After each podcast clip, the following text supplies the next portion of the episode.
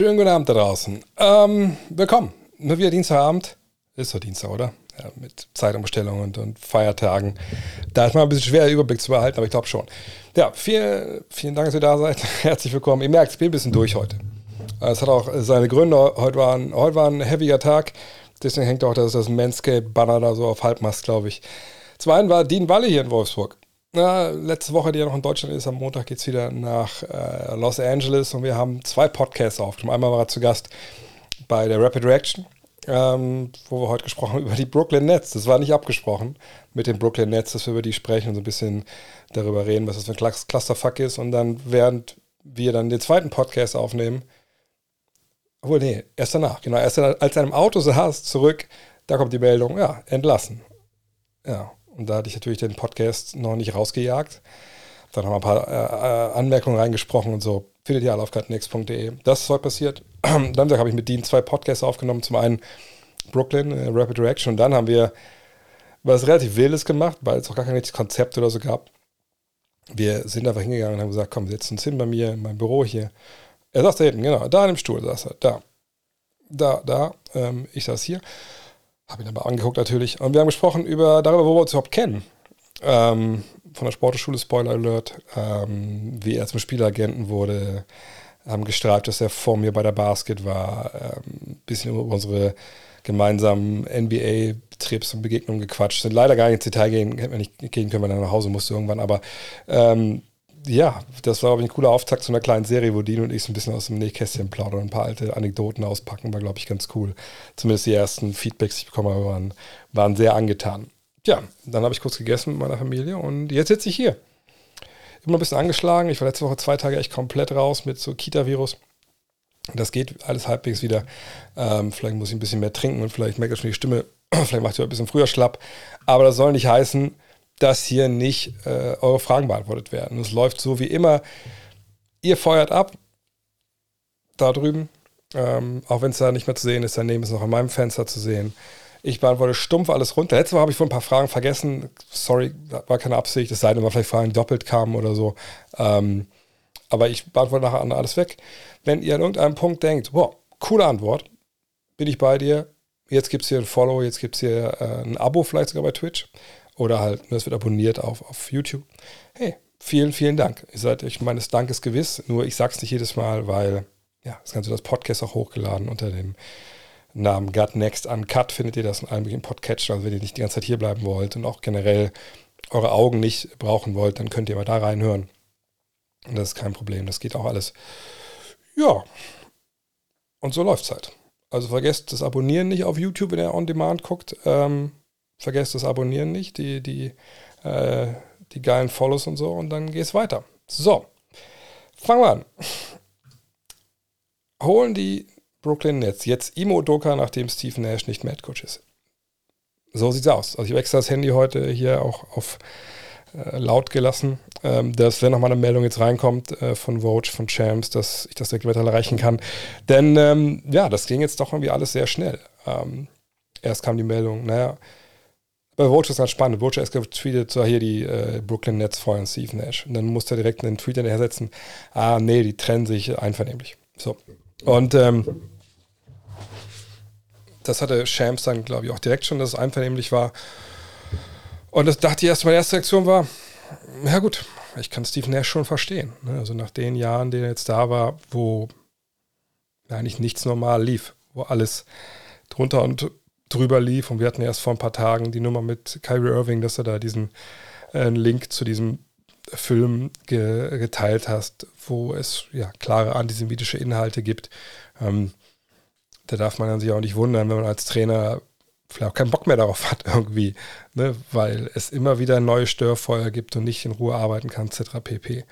Ähm, augenscheinlich wollte er seinen Superstar ihn auch schon im Sommer nicht mehr da haben. Von daher was bleibt denn dann noch? Warum soll man dann noch da Trainer bleiben, wenn es keinen Spaß macht? Und ich kann mir nicht vorstellen, dass das Spaß gemacht hat, ähm, dem guten Steve Nash.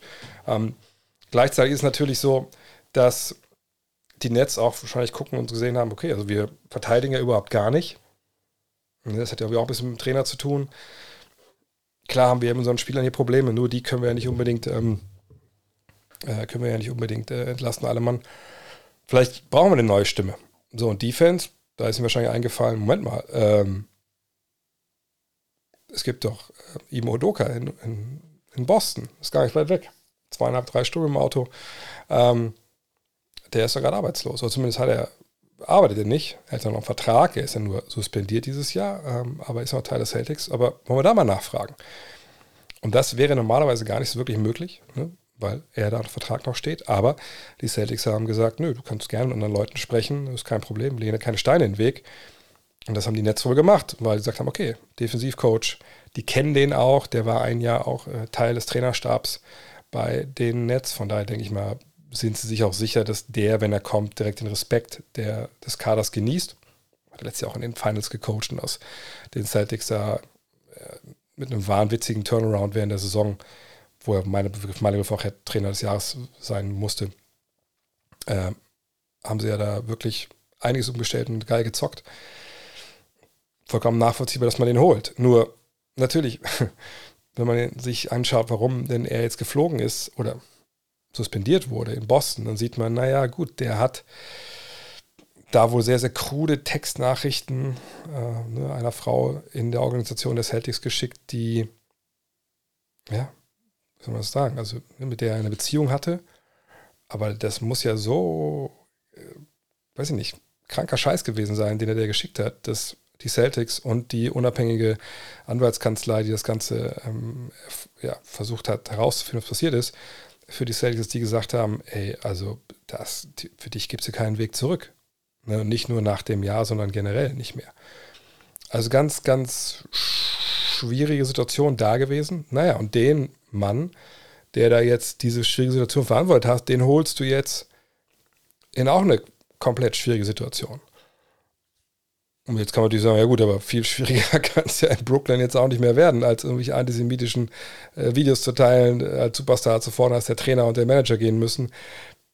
Das ist ja jetzt auch schon egal, kann man natürlich denken. Ja, das ist nichts von nichts von Roach. Ähm, Gleichzeitig trägt es natürlich nicht gerade dazu bei, dass da jetzt Ruhe einkehrt. Denn wenn er wirklich da jetzt anfängt, Imodoka, dann wird es natürlich eine Pressekonferenz geben. Natürlich wird man sagen, ja, lassen Sie bitte mal über Basketball sprechen und nicht über andere Sachen hier, die so abgehen in meinem Leben. Aber das wird mitschwingen, gerade im Blätterwald von New York City. Und dass da noch vielleicht mal der ein oder andere schmierige Boulevardjournalist nochmal versucht, hinterherzusteigen, was da eigentlich genau passiert ist in äh, Boston, ist, glaube ich, auch vollkommen klar. Äh, und dann, rein sportlich gesehen, natürlich ist es relativ geil, wenn du eine Defense zusammenbaust, die die ganze NBA dominiert vergangenes Jahr. Ähm, cool, keine Frage. Hat sich auch viel mit seinem Scheme, mit seiner Strategie so zu tun gehabt. Auf der anderen Seite hattest du Marcus Smart, du hattest zwei wahnwitzig gute 3D-Flügelverteidiger ähm, äh, mit Jalen Brown und mit, mit Jason Tatum. Ähm, du hast Raul Williams gehabt, ne, einen überragenden Shotblocker und du hast noch mit Al Horford einfach einen, der defensiv schon alles gesehen hat und auch sehr variabel ist. So. Hast du die Spieler in Brooklyn? Wahrscheinlich so erstmal nicht. Ne, ist äh, Nick Claxton jemand, wo du sagst, ja, als Center, Ringbeschützer, das, der macht da Schritte nach vorne, klar. Ist Ben Simmons potenziell ein sauguter Verteidiger? Ja, potenziell auf jeden Fall. Kann er dieses Potenzial nochmal realisieren? Wissen wir alle nicht. Kann man sagen, ist aber auch Aufgabe des Trainers, das raus aus mir rauszukitzeln. Ja, ist alles richtig, aber ist sicherlich auch nicht ähm, so einfach, wenn es um Ben Simmons geht. Und da ist aber eine Menge Spieler, die eben nicht so wirklich defensiv geil sind. Kyrie Irving, mit der allererste Speerspitze, ne, ist so, das wird nicht, ist, läuft nicht richtig gut. Kevin Durant, hm, mal ja, mal nein, eher nein momentan, würde ich sagen. Äh, dann Steph, äh, nicht Steph, Seth Curry, äh, Joe Harris haben sicherlich ihre Probleme defensiv. Joe Harris war ja auch stellenweise in Playoffs schwer spielbar. Ähm, also nicht dieses Jahr, das Jahr davor. Ähm, aber äh, ja, das ist eine Mammutaufgabe jetzt. Wenn Udoka wirklich kommt, ich gehe jetzt mal davon aus, sonst würden das die Kollegen da drüben nicht so, nicht so rauspusten.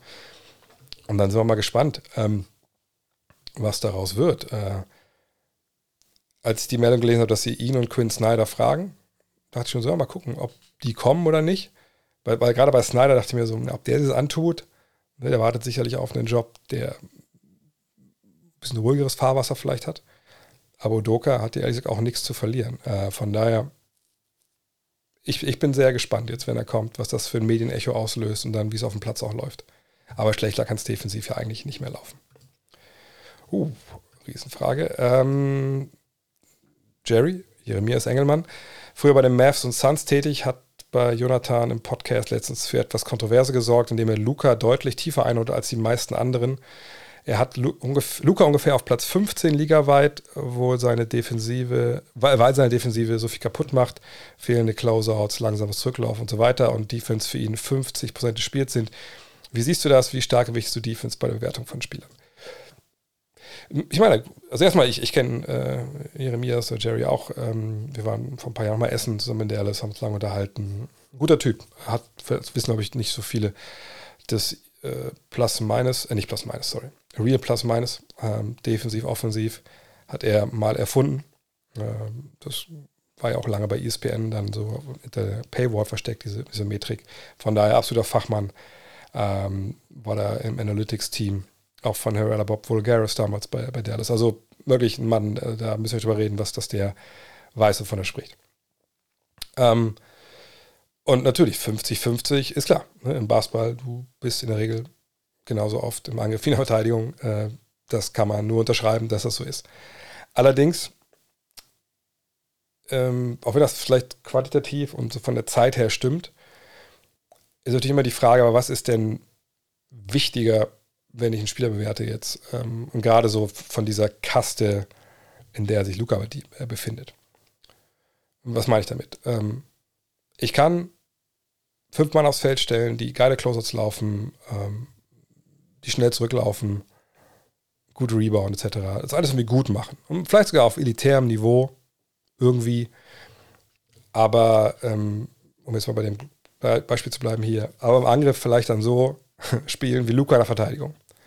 Also schon irgendwie ein bisschen was beitragen, aber einfach an Wissen stellen, einfach nichts machen und dann auch vielleicht Sachen kaputt machen, weil sie falsch stehen, etc. Was, wer, wer gewinnt dann? Also wenn du, so, wenn du zwei so Teams hättest hypothetisch gegeneinander spielen, wer gewinnt? Oder würde ich denken, dass immer die Mannschaft gewinnt, die eben die Spieler hat, die im Angriff ihre Qualität haben. Weil, ich glaube, da sind wir uns auch alle einig, der, wichtigste Skill im Basketball an sich und natürlich auch vor allem in der NBA ist, ist eben offensives, ist Shot Creation, Shot Making. So. Also du brauchst Spieler, die vorne den Ball in der Hand haben und sagen, so, okay, kommt mal mit, ich nehme euch mal mit auf eine Reise, äh, eine Reise zum Korb oder zu einem freien Dreier. Äh, oder ich, ich organisiere das Spiel für euch. Aber ich bin jemand, der eben auch scoren kann, wenn es sein muss. So. Das sind die Superstars der Liga. Ne? Alle Mann. Also es gibt keinen, wo man sagen würde, nö, der kann das jetzt nicht. Also selbst Steph Curry, wo man sagen müsste, oder früher sagen musste, ja gut, er schießt halt gut und läuft um Blöcke und dann trifft er mal einen Dreier, aber wenn er mal nicht trifft, dann ist halt vorbei. Das hat sich ja auch geändert die letzten Jahre, indem er halt mit seinem Handling und sich da einfach über so Hochschwierigkeits Dribblings ne, Platz verschafft, Raum verschafft und dann schließt er halt ab, entweder mit, mit dem Leger dann auch äh, verschiedenste Arten oder halt mit dem Wurf. Ähm, aber sonst, wenn wir uns mal angucken, wer in der NBA vorne steht, in den Superstar-Reihen, das sind natürlich die Topscorer und das sind Jungs, die halt, wenn die den Ball haben, brandgefährlich sind, gedoppelt werden müssen. Manchmal sogar die ganze Defensive auseinanderziehen oder halt eine verdichten bei sich.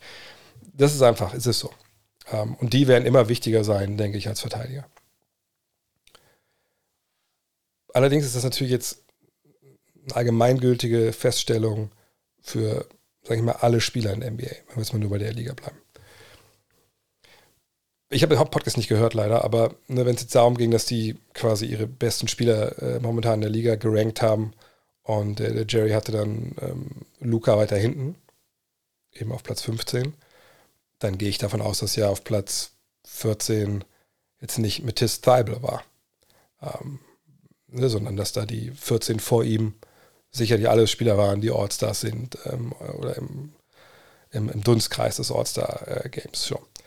Ähm, und ähm, wenn er jetzt wirklich deiner Meinung ist, dass die Defensive so schlecht ist, weiß nicht, ob das mit Zahlen untermauert hat oder ob das für ihn einfach so, so eine basketball-philosophische Sache ist, dann denke ich, kann man das durchaus äh, so argumentieren. Ähm, ich würde aber ihn nicht so weit unten einordnen, einfach weil er dir so viel anderes gibt, was dann vielleicht auch der eine oder andere Superstar ne, in diesem Top 14, Top 15, ähm, in diesem Bereich dann vielleicht dir nicht geben kann. Ähm, ich weiß nicht, wer die anderen 14 waren, die vor ihm standen. Äh, achso, Jared Allen, Two-Way-Player aller Tatum, Paul George und Janis und so weiter vor ihm. Ja, aber das sind ja auch Namen. Also jetzt, ne, Paul George würde ich vielleicht ein Problem mit haben. Ähm, auch gerade weil er viel verletzt ist, aber zum Beispiel bei Janis, wenn einer mir sagt, der Janis ist für mich der bessere Spieler als Luca, gerade ich hätte ihn lieber in meinem Team. Das ist genau der Typ, den ich vorhin meinte. Ne? Der gibt dir vorne Shot Creation für sich und für andere und ist hinten einer der, der ganz, ganz guten, geilen, besten Spieler die wir haben. Wahrscheinlich sogar der, ähm, wahrscheinlich sogar der, der beste Mann, äh, wenn es darum geht, mal Jahr für Jahr zu sagen, da kann ich Geld drauf setzen, dass der, dass der Defensive Player of the Year wird. Ähm, Paul George, was hier gerade kam, ist nicht wirklich Two-Way. War zumindest lange, ich habe jetzt die, die aktuellen Advanced Stats nicht im Kopf. Ähm, aber natürlich ist er jemand, der an beiden Enden da sehr viel dir geben kann. Allerdings habe ich ihn noch so ein bisschen den Rest Zweifel, dass er dir in wichtigen Situationen auch die, die wichtigen Spiele gewinnt. Aber das ist schon mal ein anderem Blatt. Ähm, von daher, ja, ne, das, ist, das ist eine Geschichte, wo man durchaus sagen kann, es ist sehr tief.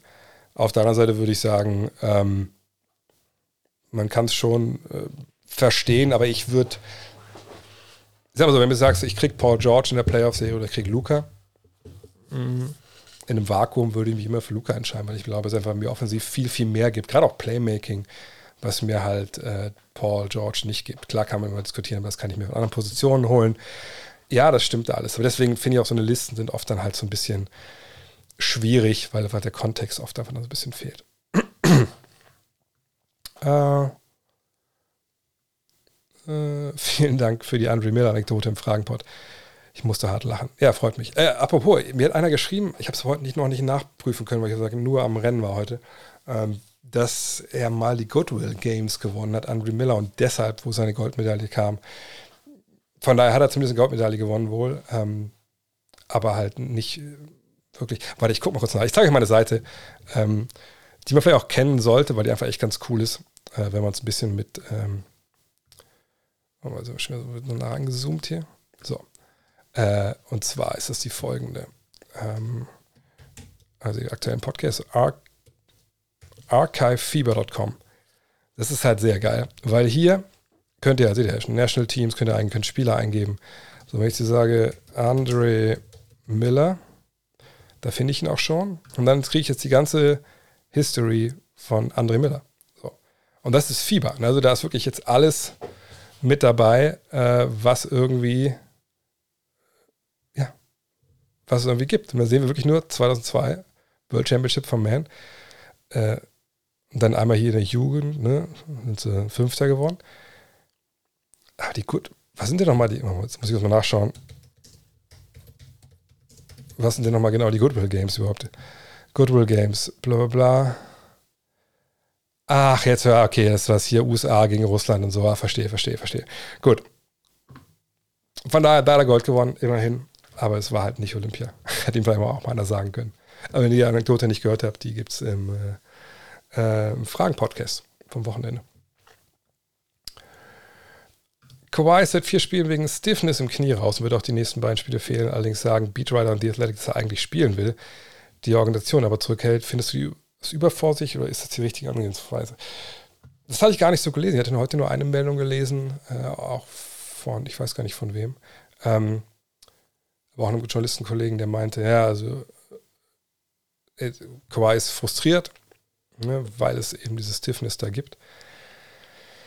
Ich sag mal so, wenn wir uns erinnern, in San Antonio damals war es ja umgekehrt, dass er meinte, nee, ich kann nicht spielen. Das Team meinte, hey, wir haben dich doch durchgecheckt, du bist doch gesund. Ähm, es ist auf jeden Fall, ähm, genau wie The Real äh, Hammer schreibt, eigentlich ist nie vorsichtig bei, bei nie zu vorsichtig bei, bei äh, Kawhi. Wie die Clippers aussahen, ich habe es ja kommentiert am Sonntag, das war schon erschreckend schwach, ne? gerade so im Angriff vollkommen ideenlos, konzeptlos.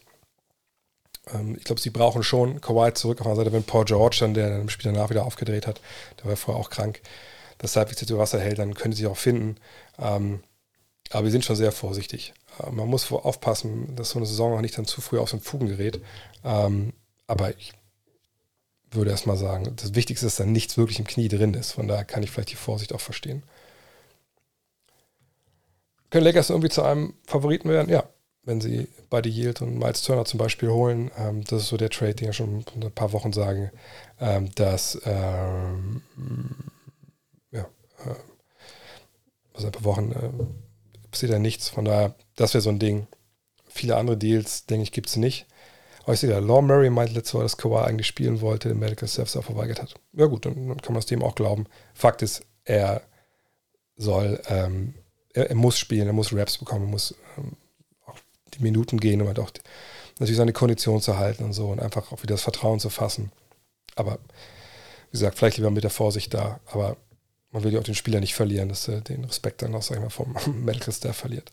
Also Lakers Contender, ja. Wie gesagt, wenn sie Turner und Heat bekommen, einen super Schützen, einen super Dreier, äh, einen super äh, Big Man, der auch Dreier werfen kann und Würfe blocken, dann kann das passieren. Wenn man nur Westbrook dafür abgibt, auf der anderen Seite müssen sie auch gucken, ich meine, da wird super viel gefreelanced, was nicht funktioniert. Ähm, sie müssen aber ihre Setplays laufen. Aber wirklich Titelfavorit, das sehe ich nur mit einer wirklich einer Infusion von einer Menge Talent. Und das ist so ziemlich der einzige Deal, wo ich mir das wirklich vorstellen kann. Ja, und selbst mit Fields und Turner siehst du sie aber 48 Siegen maximal. Ja, das mag ja sein, aber darum geht es ja in dem Fall auch gar nicht. Ähm, es geht darum, können die dann in den Playoffs, wenn alle gesund sind, großes Fragezeichen natürlich gerade bei AD, können die dann ein Team sein, was Matchup-mäßig mit der Erfahrung, die sie dann ja haben, in, in Punkto oder in Persona, gerade von, von LeBron, können die dann zur Gefahr werden? Und da würde ich sagen, ja. Weil, wenn LeBron da gut ankommt, wenn AD ankommt in den Playoffs, als einer, den du doppeln musst, der defensiv so aussieht, wie er momentan aussieht. Und dann hast du noch Miles Turner, der noch mit AD oft spielen wird. Klar, muss man gucken, wie kommen die damit zurecht, wenn der Gegner klein spielt. Ne, alles richtig. Aber dann sind sie zumindest gefährlich. Dann sind sie für mich auf dem Weg dahin. Ob sie es dann sind, das muss man abwarten. Ne? Aber die Siege spielen für mich gar nicht so die großartige Rolle. Für die Rolle wäre direkt Playoffs, vielleicht sogar irgendwie, ja, wohl Platz 4 sehe ich da eher nicht, aber ne, direkt Playoffs und dann gute Matchups. Dann sehe ich, dass da was gehen kann, aber es ist trotzdem halt äh, unwahrscheinlich, wenn man ehrlich ist glaube ich, dass Dennis Schröder die Chance hat, Most Improved Player zu gewinnen diese Saison. Mhm.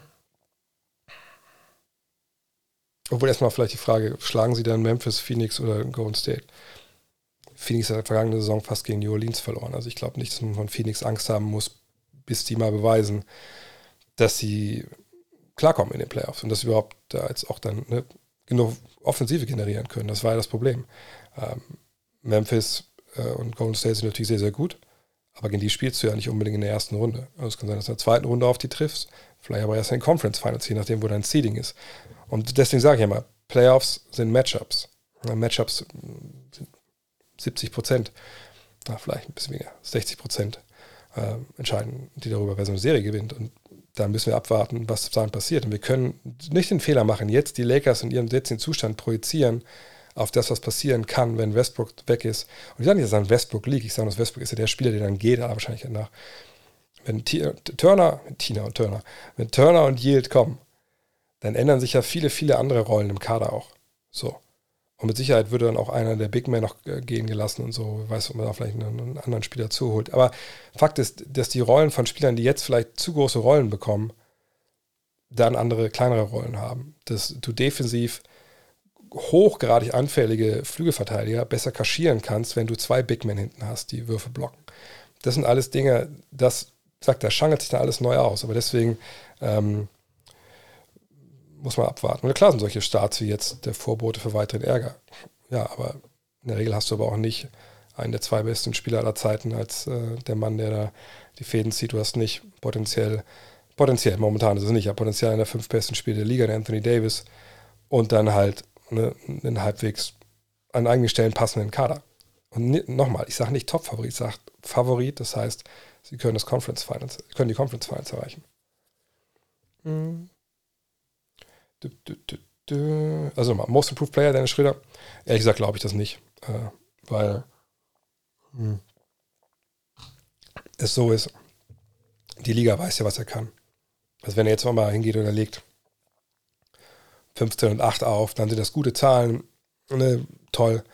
Aber da sagt ja auch jeder, der wahlberechtigt ist, ja, hat er ja auch vor zwei, drei Jahren auch schon mal gemacht. Also ist ja kein, klar, Improvement zur vergangenen Saison vielleicht, aber es ist nicht unbedingt Improvement in seiner Karriere und darauf gucken ja die meisten. Und ähm, Nein, äh, von daher, nee, hat er eigentlich keine Chance, ehrlich gesagt. Und die einzige Chance wäre, alle anderen irgendwie sind jetzt verletzt und er kommt zurück und macht dann halt 25 und 12 oder so. Aber dieses, dieses Szenario sehe ich nicht. Ähm was Werbung angeht, bist du dieses Jahr sehr, bist ja sehr aktiv. Kannst du dir vorstellen, so weit zu gehen, auch eine Fackelmann-Besitz zu tragen? Nur von Fackelmann sicherlich nicht, äh, wenn du für die arbeiten solltest. Nur ich habe dieses Jahr den Sebastian, der die Vermarktung übernommen hat, einfach weil ähm, ich das auch mal professionelle Füße stellen wollte. Manscape ist natürlich ein, ein, wahnsinnig cooler Partner jetzt seit, seit über einem Jahr oder knapp einem Jahr. Ähm, aber wer weiß, ob das nächste Jahr weitergeht. Und ähm, ich habe da einfach was liegen lassen. Ne? Ich meine, wir machen, äh, also jedes Medium macht ja eigentlich Werbung, ähm, außer im Gut Next Magazine machen wir sie ja nicht. Ähm, also zumindest keine Anzeigen da drin. Äh, von daher, ja, dachte ich, das wäre ein guter Weg, irgendwie andere Projekte damit anzuschieben, etc. und hier ein bisschen Geld zu verdienen. Deswegen macht man es ja irgendwo auch. ähm, als eingefleischter Celtics-Fan frage ich mich, ob Udokas Art, mit den Spielern umzugehen, bei den Diven und großen Egos aus Brooklyn funktionieren kann. Wie siehst du das? Übrigens, vielen Dank für die Merksaisonvorschau. Oh ja, sehr gut, das freut mich. Ähm, naja, wie gesagt, er kennt die ja. Er war ja auch schon Co-Trainer. Ähm, ich glaube auch, dass Sean Mark sicherlich ähm, da geguckt hat, wen holen wir was, welcher Typ passt hier mit rein. Ähm, natürlich kann es sein, dass er reinkommt und er macht direkt auf, auf Bad Cop und die ganzen Spieler sagen, Alter, what? Wir haben den anderen Trainer auch schon gefeuert. Du bist der Nächste, der geht. Das kann alles sein. Ähm, aber wie gesagt, er weiß, wie er die Leute, er kennt die Leute. Mal schauen, wie er die anpackt dann. Welches Team aktuell deiner Meinung nach die besten Jerseys? Da, da würde ich sagen, das sind die Run TMC Jerseys. Ähm, äh, von, äh, von, Run, von Run TMC, also die alten äh, Warriors Jerseys, die jetzt wieder aufgelegt wurden. Ansonsten aktuell Jerseys an sich, weiß ich jetzt gar nicht. Ich bin ja ziemlich oldschool. Ähm, nö, ich finde schon, die Golden State, die alten, die jetzt kommen, das sind schon die besten. Also die diese Saison da zu sehen gibt, finde ich. Äh, wie gehen eigentlich Profisportler Basketballer mit Situationen wie Überforderung oder fehlender Wertschätzung um und wie achtet man beim Coaching auf die Emotionen seiner Spieler? Gerne aber Literaturempfehlungen. Oh, Literaturempfehlungen habe ich ehrlich gesagt nicht. Ähm, ich meine, ich denke, Profisportler und Basketballer, ähm, wie sie mit Überforderung und Wertschätzung umgehen, ist wahrscheinlich auch sehr, sehr subjektiv. Ne, ähm, kommt ja auch viel darauf an, was du für einen Support-System hast. Ne, äh, ob du schon ein älterer Spieler bist, der Familie hat, der schon viel gesehen hat, dem wird es wahrscheinlich eher, ähm, eher wenig, würde eher wenig mit dem machen, wenn er fehlende Wertschätzung äh, bekommt. Und ähm, und wenn er überfordert ist, weil er den, Laden halt kennt als junger Spieler, ist es wahrscheinlich dann schwieriger damit umzugehen. Aber dann kommt es natürlich auch an, wie gesagt, ne, wie, wie, wie fängt dich so ein Trainerstab auf? Das ist natürlich aber in der, ähm, in der NBA leichter, glaube ich, da Strömungen rauszuspüren, als, weiß nicht, zum Beispiel in der BBL, wo du vielleicht ein, zwei Co-Trainer hast.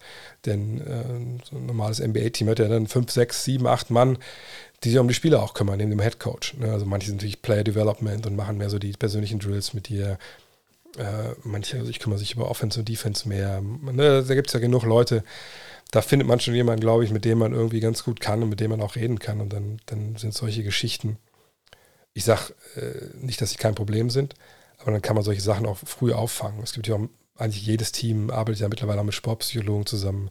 Äh, Dr. Rainer Meisterjan, den kennt ihr auch aus dem Podcast arbeite auch mit Spielern äh, selbst zusammen, aber auch für Teams, mit Spielern. Da wird momentan, glaube ich, auch da wird viel, viel diskut, äh, investiert, was auch vollkommen richtig ist. Ähm, wo ich schon mal das Thema, was so Wertschätzung angeht, in welche, welche, welche Rolle da auch irgendwie so Social Media spielt, ne? inwiefern sich viele auch da vielleicht die Wertschätzung holen, dass vielleicht ein bisschen auch dann, weiß ich nicht, so das, das Eigenbild verzerrt. Das ist eine sehr, sehr spannende Frage, aber wahrscheinlich eher für einen, für einen Sportpsychologen. Wurden die Suns von allen zu schlecht geredet und können sie doch was reißen? Beste Offense, vier beste Defense, Golden State und Clippers mit, K mit Kawhi geschlagen. Dazu noch irgendwann Hilfe durch den Crowder-Trade. Trade. Ähm, ich weiß nicht, ob man es schlecht gemacht hat. Wo hatten wir sie denn in der Preview? Ah, warte mal kurz. Ähm, das Ding ist halt bei denen, die Fragen, die ich persönlich zumindest habe an die, äh, an die Suns, äh, haben eigentlich relativ wenig mit der regulären Saison zu tun, wenn ich ehrlich bin. Und wir hatten sie an Platz 5. Also wir hatten Golden State, Boston, Milwaukee, die Clippers und dann Phoenix. Ähm, aber natürlich konnte man Fragen haben. Ne? Neuer Besitzer, ne? das schwebt ja ein bisschen über die Franchise. Man hat sich gefragt, so wann, wie schnell kriegen die das aus den Köpfen? Ne? Jetzt könnte ich sagen, das ist doch den Spielern scheißegal, welcher Milliardär dann in der Mittellinie sitzt. Ja, okay, eigentlich schon. Zumal wenn der andere so ein Arschloch ist wie der, wie der Server. Aber ähm, da hängt ja eine Menge auch mit dran. Ne? Kommt jetzt einer, der dann irgendwie, keine Ahnung, viel Geld investiert, will ja alles umkrempeln, holt er direkt irgendwie einen Star traden. Das gibt es ja. Besitzer, Neubesitzer wollen ja immer meistens so einen Splash irgendwie setzen. Und bevor man da nicht weiß, wie es weitergeht, glaube ich, dann ist man so ein bisschen, ist ein bisschen unsicher. Weil die Familien dich auch fragen, hey, was passiert denn dann und so. Naja, ähm, das haben sie relativ schnell abgeschüttelt jetzt. Sportlich auf dem Feld. Die Andrew Ayton, das war die andere große Baustelle. Ähm, muss man auch ganz klar sagen, da, da weiß ich immer noch nicht, will der langfristig da sein. Ne, das sieht natürlich jetzt gut aus soweit, auch weil das Team mit ihm funktioniert. Aber das war eine legitime Frage vor der Saison, wie, der, wie das auch mit ihm, mit dem Trainer läuft und so. Ähm, und solange du gewinnst, muss man auch sagen, ist ja das beste Deodorant. Und dann, wenn du verlierst, dann fängt es mal an zu stinken. Dann muss man auch abwarten. Äh, wir sind früh in der Saison. Ähm, Chris Paul ist äh, nicht jünger geworden letzten paar Tage, glaube ich. Da kann auch sein, dass das am Ende der Saison bergab geht. Hoffen wir es nicht. Ähm, aber wie gesagt, die Fragen, die ich an die habe, nach wie vor, die können sie nicht beantworten jetzt. Die können sie erst in den Playoffs beantworten. Was ist, wenn sie ne, mehr Shotmaking brauchen und Shot Creation von Chris Paul oder von DeAndre Ayton, weil es eben Devin Booker nicht alleine stemmen kann? Kann Michael Bridges einen Schritt nach vorne gehen? Was mit der Defense, wenn es gegen so einen heliozentrischen Angreifer geht wie Luka Doncic? Und das sind alles Fragen, das ist in der regulären Saison in, in einem Spiel Dienstagabend in, in Brooklyn meinetwegen relativ leicht zu beantworten ähm, am was ich, 25. April auswärts, äh, wo spielen sie vielleicht in der ersten Runde gegen Minnesota, vielleicht nicht. So, ne, das müssen wir halt abwarten. Dass sie ihre Spiele gewinnen werden, dass sie in die Playoffs kommen, ja. Aber dann müssen wir halt gucken. Und wie gesagt, diese Problemfälle sind immer noch da. Ich würde noch nicht sagen, dass das alles schon vollkommen ausgestanden ist und dass auch wenn Crowder dann geht, dann kommt ja ein Spieler, der hilft. Ich glaube, wenn Crowder geht, kommt wahrscheinlich eher, vielleicht spielen sie halbwegs brauchbar irgendwo einbauen können, aber wahrscheinlich eher der Pick ist wahrscheinlich eher wichtig. Von daher, ich glaube nicht, dass jetzt mit Crowder da ganz, ganz viel große Talentinjektion kommt. Kannst du dir vorstellen, dass jemand Scoot Henderson vor wenn man Yama picken würde? Äh, zum Beispiel, wenn die Franchise eher einen Guard bräuchte. Mhm. Ehrlich gesagt nicht weil ähm, ich will gerade, ich rufe kurz nebenbei die Tabelle auf. Können wir mal wieder mein patentiertes Spielchen spielen, dass wir einfach mal durchgehen hier und mal schauen, äh, wer denn so ein Spieler hätte von den Teams, die unten drin stehen. Okay, Houston, ja, die haben Jalen Green, die haben Kevin Porter, die würde ich mit Kusshand einen Big Man nehmen, der vielleicht so neben Alperen Schengen spielen kann. Von daher, ja, die Lakers haben eh nicht ihren eigenen Pick, die hat, die hat New Orleans. New Orleans, bei der Liebe, die sie wahrscheinlich für Jonas Valanciunas haben, aber wenn die, wenn man die Hammer bekommen könnten, neben Zion Williamson, Gott, oh Gott, oh Gott, oh Gott, natürlich machen die das. Sacramento, klar, De'Aaron Fox, äh, das Sacramento ist das einzige Team, wo man zutrauen würde, egal was passiert, dass sie das falsch machen, aber nee, ich glaube, selbst die würden wir Manjama auf jeden Fall nehmen. Ja, steht durch Golden State und dann können wir außen vor lassen, auf die Clippers. Ähm, Oklahoma City, die stehen ja eh auch irgendwelche dünne Jungs, die irgendwie äh, viel mehr können, als sie eigentlich sollten bei der Größe. Von daher natürlich wenn man jammer. Ähm, der ganze Rest, das können wir, glaube ich, über Utah mal gucken, ob die überhaupt da in die Reichweite kommen. Aber nee, also selbst bei denen. Orlando, hm, natürlich nehmen immer die haben eine Menge Center. Okay, aber wenn man ja mal Bankero Franz Wagner, das ist natürlich im Frontcourt, wenn du mit Franz auf 3 spielen willst, da musst du schon, also, puh, können wir vielleicht denken, ja, aber gut, aber dann hast du schon zwei so Scorer, brauchst du nicht eher einen Guard, der den Ball verteilt. Kannst du denken, aber das sind genau die Gedanken, die dich dann zum Arbeitsamt bringen, äh, ein paar Monate später. Ne, wenn man ja, muss da genommen werden. Detroit, genau das gleiche, die haben Cunningham, die haben Ivy. Miami, Brooklyn, lassen wir alles außen vor. Indiana, die haben ja Flügel und Guards, also das ist auch perfekt, dass sie den nehmen. Charlotte hat LaMelo Ball. Ähm, und hier oben ist auch jetzt kein Team mehr, wo ich denke, die tanken. Also, nee, kann ich mir ehrlich nicht vorstellen. Es sei denn, wenn man ja mal passiert irgendwas, hat irgendwie eine Medical Red Flag, wenn man irgendwas findet oder so, einen angehenden Ermüdungsbruch oder sowas. Aber sonst denke ich, denke ich das nicht. Ähm.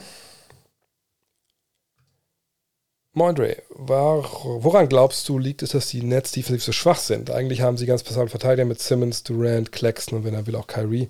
Das Gefühl, dass sie einfach keinen Bock haben auf Defense. Wie siehst du das?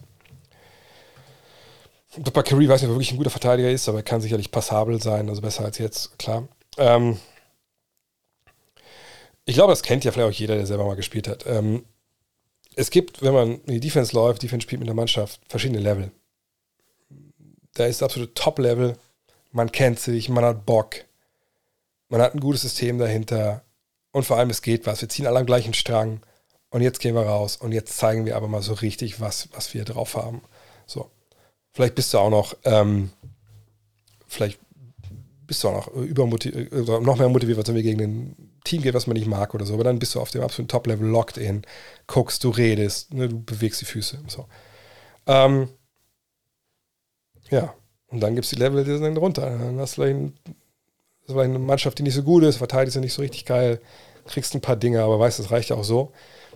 Und dann gibt es aber vielleicht auch die Situation, der Typ, mit dem du auf dem Feld stehst, ist das ein Assi, kannst nicht ab, hat dir mit dreimal den Ball nicht gepasst und im Training letzte Woche auch eigentlich scheiße gebaut. Und der Trainer lässt ihn trotzdem spielen. So, und dann, sobald es, solange irgendwie alles halbwegs läuft und du führst, geht's, aber sobald du dann irgendwie Gegenwehr bekommst, wenn es schwer wird, wenn du füreinander was opfern musst, dann machst du das nicht mehr und dann geht's dahin. Und an dem Punkt sind für mich gerade die Netz. Also wie sollen die auch füreinander kämpfen? Also, ne, das kann man nicht sagen, gut, das ist doch vielleicht da gerade auch der Grund, warum Steve Nash gehen musste. Ja, okay, klar. Ähm, kann man eventuell so sehen, aber ich würde mich einfach fragen, wenn ich jetzt Mitspieler wäre von Kyrie Irving, okay, vergangenes Jahr, oft nicht da, jetzt postet er halt so einen antisemitischen Scheiß. Ähm, laufe ich für den mit. Vor allem, wenn der jetzt vielleicht auch, wo ich auch denke, ey, da ist aber die Rotation nicht so richtig hart gelaufen. Hat ihm eigentlich gerade richtig geholfen, wie es eigentlich bei uns im, im Playbook steht. Wenn vielleicht Durant, wo ich auch nicht sagen würde, der verteidigt momentan auf höchstem Level, wenn der sich vielleicht ähm, mal ein bisschen gehen lässt. Das Erste, was man denkt, ist natürlich, Alter, du wolltest doch eh nicht mehr hier sein. Du hast eh nicht an uns geglaubt. Du wolltest ja nicht nur weg von der Franchise, du hast ja uns auch alle im Stich gelassen. Wir sind stellenweise hergekommen, weil wir mit dir Ficker Basketball spielen wollten und Championship werden. Und dann sagst du einfach, nachdem du einen fünf Jahresvertrag unterschrieben hast, so bitte, bitte tradet mich jetzt. Und dann sagst du auch noch, okay, dann bleibe ich, aber der Manager muss gehen oder, oder der Trainer oder beide. So, das sind ja Geschichten. Also, wo, wo ist da der Zusammenhalt, den du halt brauchst für die Defense? Ähm, den, den sehe ich da einfach nicht. Und dann kann es doch nicht funktionieren. Kann das jetzt kommen durch Udoka? Das ist die Idee, aber ich, ich glaube ehrlich gesagt nicht wirklich dran. Geiles Bild. Das Bild ist aus. Habe ich, hab, meine Frau das gemacht. Meine Frau das gemacht hier ähm, für die Wolfsburg Allgemeine Zeitung, die so gnädig, also gnädig, die so lieb waren. Ganz ehrlich, vielen Dank, Kollegen. Äh, mein Buch, das hier, das ihr überall kaufen könnt, ähm, zu rezensieren. Auch sehr glühend. Egal. Ähm, warum ist Defense der Mavs so schlecht? Ich habe noch nicht sehr viel von den Mavs gesehen, wenn ich ehrlich bin. Da muss ich noch mal reingucken. Ähm, wir können einfach mal schauen, ob es irgendwie bei den Mavs da jetzt so rein von der ähm, äh, von den Zahlen, also vom Spielplan irgendwie jetzt so eine Geschichte gibt, wo man sagt, äh, das ist ja vollkommen klar gewesen. Ja, also, ihr seht ja hier bei, bei ähm, bei BK Refs eigentlich immer ganz cool. Man kann immer sehen, mal drauf, also kann er auf einen Blick sehen, war es Blowouts oder waren es knappe Spiele. Man sieht natürlich hier mal knapp verloren. 107 zu 105, da haben sie auch Probleme gehabt defensiv, haben ihre Führung hergegeben. Da hat man natürlich Blowout gegen Memphis gehabt.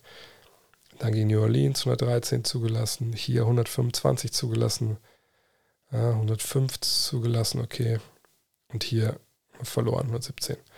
Ähm, es gibt ja ein paar Zahlen, die man schnell mal sich angucken kann. Das ist alles sehr aussagekräftig aus sechs Spielen. Aber wir sehen zum Beispiel Strengths of Schedule, dieses SOS, sind der Neunter. Okay. SRS, das ist so ein Simple Rating System, wo man guckt, also die Spiele, die du hattest, gegen die Leute, die du hattest, die gespielt hast, hast du eigentlich da äh, hoch genug gewonnen.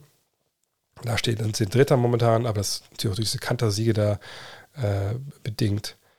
Wenn wir hier sehen, Defensive Four Factors, also effektive Feldwurfquote des Gegners, 19, da ist nicht so richtig gut. Aber sie forcieren relativ viele Turnover und Rebound am, am defensiven Ende, echt okay. Ähm, wenn wir hochgucken, Dreierquote vom Gegner liegt bei 33,3 Prozent, das ist Platz 7. Also das sind eigentlich alles Zahlen, wo man sagen muss, ja, das ist okay. Das sind 14. im Defensivrating. Ähm, ich bin die langsamste Pace, aber das ist halt Luca. Ähm, nee, da würde ich mir echt noch keine Sorgen machen. Ähm, das ist eine sehr volatile Statistik auch. Äh, einfach ein bisschen abwarten. Äh, äh, äh. äh. Hatte Doka sich eigentlich schon mal zu geäußert? Äh, damals, also zu diesem Skandal. Er hat nur so ein ganz, ja, so eine ähm, wahrscheinlich eine, äh, so eine, ein Statement von äh, I fucked up, I need a statement.com einfach rauskopiert und dann hat er das, rausgehauen. Also total, ähm, total generisch. Ist Banquero ein All-Star? Nee, würde ich nicht sagen. Also eine All-Star ist ja auch immer, auch wenn es eigentlich nicht so sein sollte vielleicht, aber ist immer auch ein Team Award. Also wenn du nicht in die Playoffs kommst in deinem Team, dann musst du aber schon wahnsinnig abliefern, wenn du von den Coaches gewählt werden willst. Und da glaube ich, an dem Punkt ist Banquero noch nicht. Er hat ein Spiel gewonnen. Also wenn sie natürlich irgendwie im Dunstkreis der Playoffs sich befinden, dann ja. Ähm, aber äh, momentan sind sie da relativ weit von entfernt. Äh,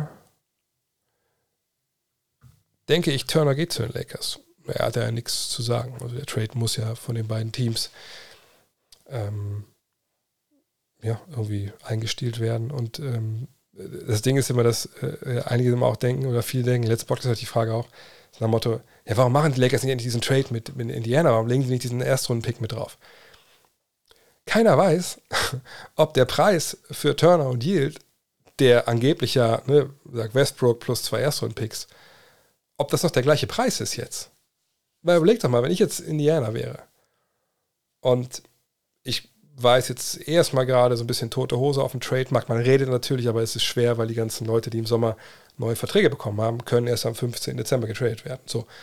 Sprich, man redet wahrscheinlich ein paar Sachen auszuloten. Das ist ja auch, das findet man oft auch. Das heißt ja Due Diligence auf Englisch. Also ach, man guckt erstmal, ne? man macht dann sorgfältig äh, und guckt, was ist möglich. Vielleicht man fragt mal an und dann, wenn es ab dem ab Mitte Dezember dann akut wird, dann kann man es direkt durchziehen. So.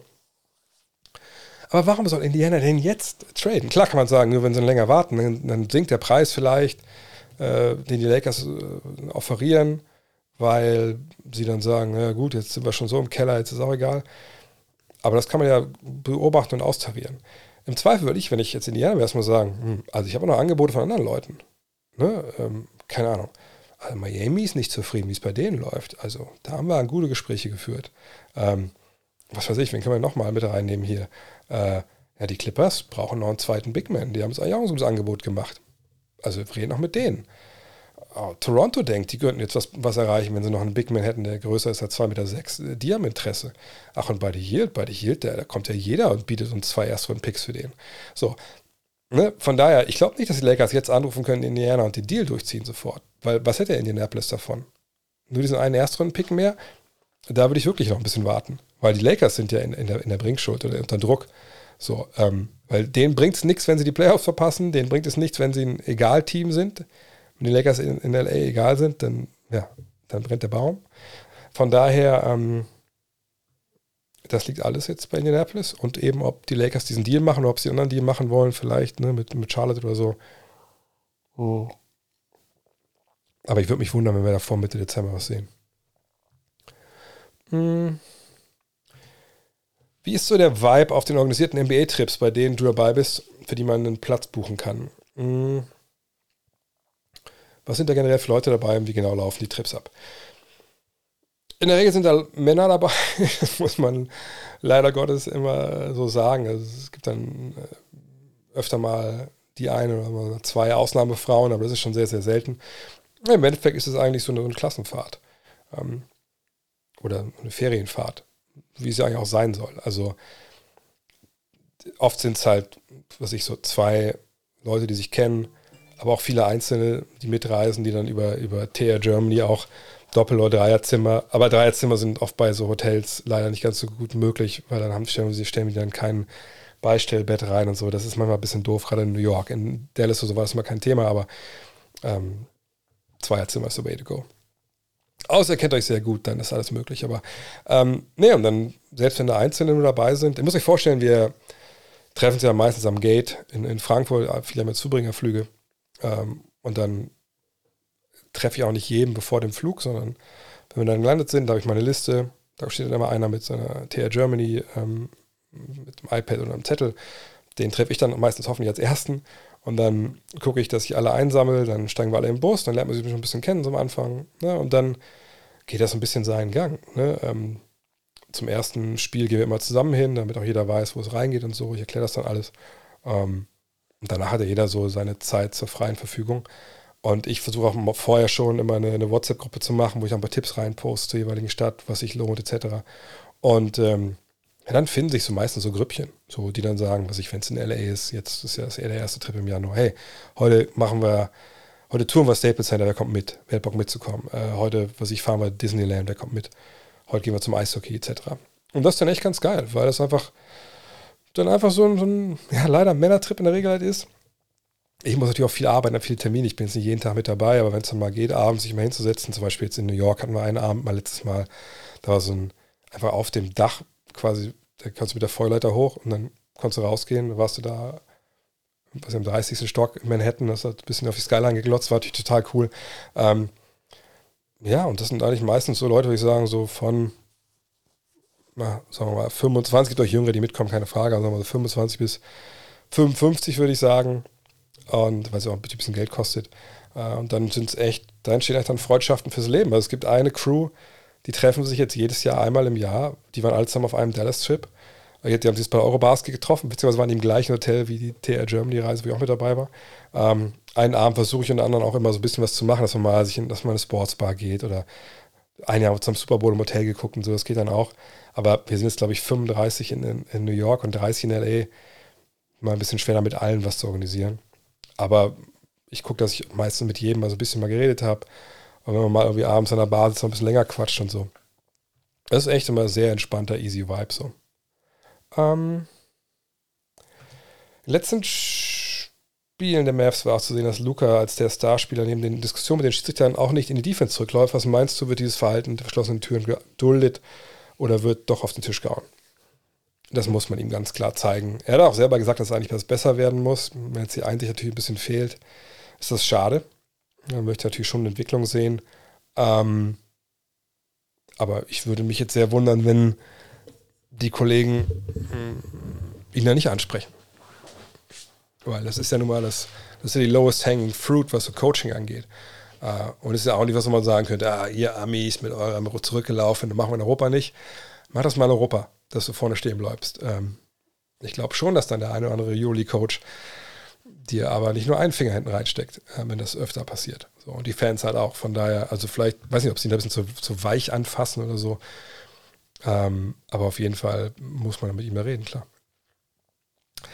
Ich habe die Redeem Team Doku genau wie, wie äh, die Malice is the Palace alles noch nicht gesehen. Ich habe noch nicht mal noch nicht mal Hustle gesehen. Ey, das ist echt peinlich. Ähm, aber die Idee der Watchalongs lebt und ich hoffe, dass sich das auch bald mal umsetzen lässt. Alle, wenn man Yama spiele, ich glaube, es laufen sogar alle Spiele der französischen Liga, ne? Oder habe ich das falsch, falsch verstanden? Äh, nicht nur im League Pass, die laufen in der NBA-App. Ich glaube, man braucht nicht mal einen League Pass-Abo dafür. Werde ich mir sie reinziehen? Erstmal nicht, da habe ich einfach keine Zeit für gerade. Aber mit Sicherheit gucke ich dann ab und zu mal. Also die Highlights sehe ich natürlich auch, klar. Ähm, aber ich habe da äh, momentan einfach keine Zeit. Wir müssen gerade so krank Gas geben, dass wir bis, bis Ende November äh, das neue Magazin fertig bekommen, weil einfach noch nichts fertig ist. Äh, aufgrund von verschiedenen Sachen, die passiert sind zuletzt. Äh, von daher ist einfach jetzt momentan nicht, nicht so die Zeit, aber das kommt. Vielleicht machen wir zu Weihnachten auch mal so ein, was ich, vielleicht so eine, so eine, vielleicht so ein Adventskalender. Jeden Tag irgendwie eine, eine Doku, einen Film. Weiß nicht, wer das was, worauf ihr Bock habt, das kann man vielleicht ja mal machen. Ne? Müssen ja nicht immer anderthalb Stunden sein, keine Ahnung, wie, ich, wie, wie wir es im Weinkeller gemacht haben, vielleicht auch. Mhm. Start, Bench, Cut. Luca KD und Jokic. Ähm, ähm, ähm, ähm, ähm, Puh, ähm, also Luca, äh, KD, Jokic. Ähm, ich glaube, Stand jetzt würde ich Jokic schon starten lassen. Ich meine, jetzt, äh, in dem Fall ist es blöd, worum geht es? Da geht es, dass ich da jetzt eine Playoff-Serie gewinnen will. Obwohl, scheiß drauf. Nee, ist gar nicht so schwer. Start Jokic, äh, Bench Luca, weil er zurückläuft gerade. Und Cut KD. Wie kann man dem Typen vertrauen? Ich vertraue ihm gar nicht mehr. Also in keinerlei Hinsicht. Von daher, ähm, da muss auch mal dann das, was nicht unbedingt alles sportlich ist, damit reinspielen. Da muss man sagen, dann ist KD halt der, der da rausfällt. Man sind ja auch zwei MVP-Kandidaten, dann ist KD, der sicherlich das noch in sich hätte irgendwo. Ähm, aber äh, einfach momentan das nicht, nicht zeigt, aus welchen Gründen immer. Also, das spielt ja okay in Basketball, so ist nicht, fällt mich nicht falsch, aber das sind alles, das ist alles so, so leer. Das sind alles, alles leere Kalorien bei ihm. Äh, Memphis gewinnt 55 Spiele plus. John Morant ist nicht länger verletzt, ist ja in dem Fall ein MVP-Kandidat. Ja, also ich glaube, ich habe letztens darüber überlegt, ist John Morant, wenn wir jetzt mal Curry außen vor lassen, weil Curry halt schon ein bisschen älter ist, ist John Morant der einzige Amerikaner derzeit, den man in den nächsten fünf bis zehn Jahren regelmäßig im MVP-Rennen, also ein Top 5, sage ich mal, verorten kann, Stand heute. Würde mich eure Meinung interessieren.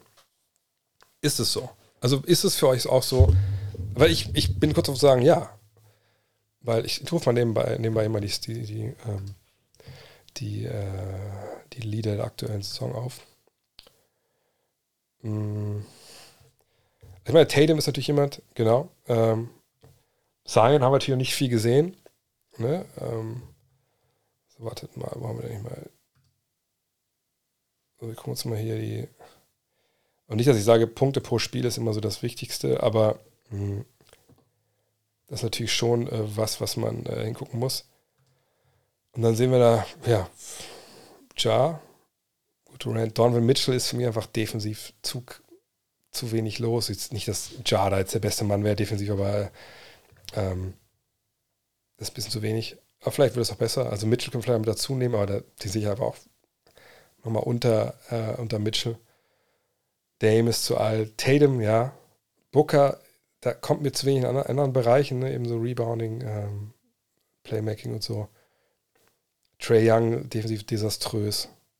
Ja, sind wir schon bei LeBron, sind wir schon äh, im letzten Jahrtausend. Also, ja, letzten Jahrtausend nicht, also im letzten Jahrzehnt. Von daher, ja, wahrscheinlich Tatum, Tatum und Ja, das sind die beiden, die ich momentan sehe. Ich weiß nicht, Scooter Henderson ist und so, aber ähm, die beiden sehe ich da schon weit vorne. Warum ist Moses Malone so underrated? Bei Moses Malone großer Skill, offensiv. Äh, Edwards, Anthony Edwards.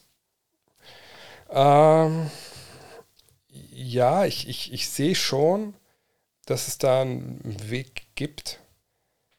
Aber ich, ich weiß nicht, hat, hat, er genug Raum zu wachsen so als Spieler? Ich hoffe. Weil, aber mal gucken, weil er sagt, das ist schon mit, mit Towns und Gobert und hat selber auch gesagt, ich habe nicht so viel Platz. Aber Edwards würde ich auch noch erweitern, aber da muss ich noch ein bisschen mehr von ihm sehen, auf jeden Fall. Ähm, Moses, ja, sein großer Skill war Offensiv-Rebounds. Ne? Also der ist halt wie ein Irrer zum Brett gegangen hat Leute überpowert, hatte eine wahnsinnige Athletik in frühen Jahren. Später war er dann eher so ein bisschen so Tanzbärmäßig und hat er ewig auch gespielt. Ähm, und kam eben 70er, 80er, hat in den USA auch, ähm, hat er nicht die College-Nummer gemacht, sondern ist dann in die ABA damals. Das haben doch viele auch ein bisschen krumm genommen. Dann fehlte so ein bisschen auch wahrscheinlich die nationale Prominenz. Und dann hat er natürlich, ich kann seine Zahlen mal aufrufen, ähm, oh, schöne Grüße nach Ostfriesland. Äh, ich kann seine Zahlen mal aufrufen. Er hatte da nämlich, glaube ich, dann ähm, ein paar einfach Nachteile hier drin. Ähm, und zwar, wir sehen hier oben, ja meine, so eine 13 Mal All-Star, 6 Mal Rebound Champ, 8 Mal All-NBA, also dreimal MVP. Also nicht so, dass der jetzt nicht die Awards gewonnen hat. Aber ihr seht es vielleicht hier. Naja, äh, Großteil seiner, seiner besten Jahre hat er halt noch in den 70ern und die sind in der NBA ein bisschen ver verloren gegangen. Dann Anfang der 80er Aber auch wenn sie natürlich den Titel gewinnen, damals mit, ähm, mit den Sixers,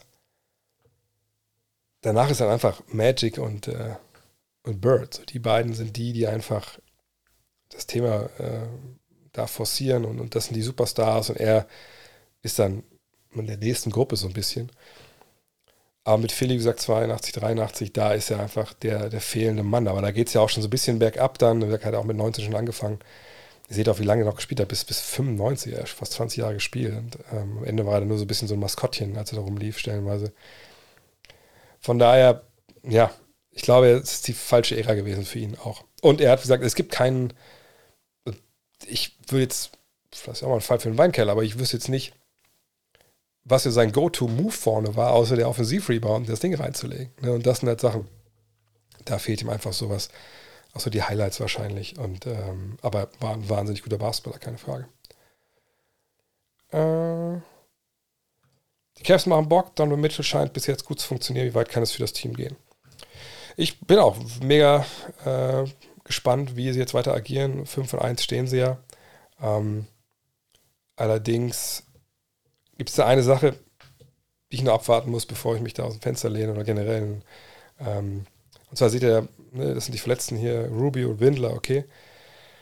Aber ihr seht Darius Garland, ähm, Day to Day mit so einem Auge. Ne, und denkt man, na gut, Day to Day, das kann nicht so schlimm sein. Aber ihr seht mal hier, unten seht ihr das hier an, an Nummer 10.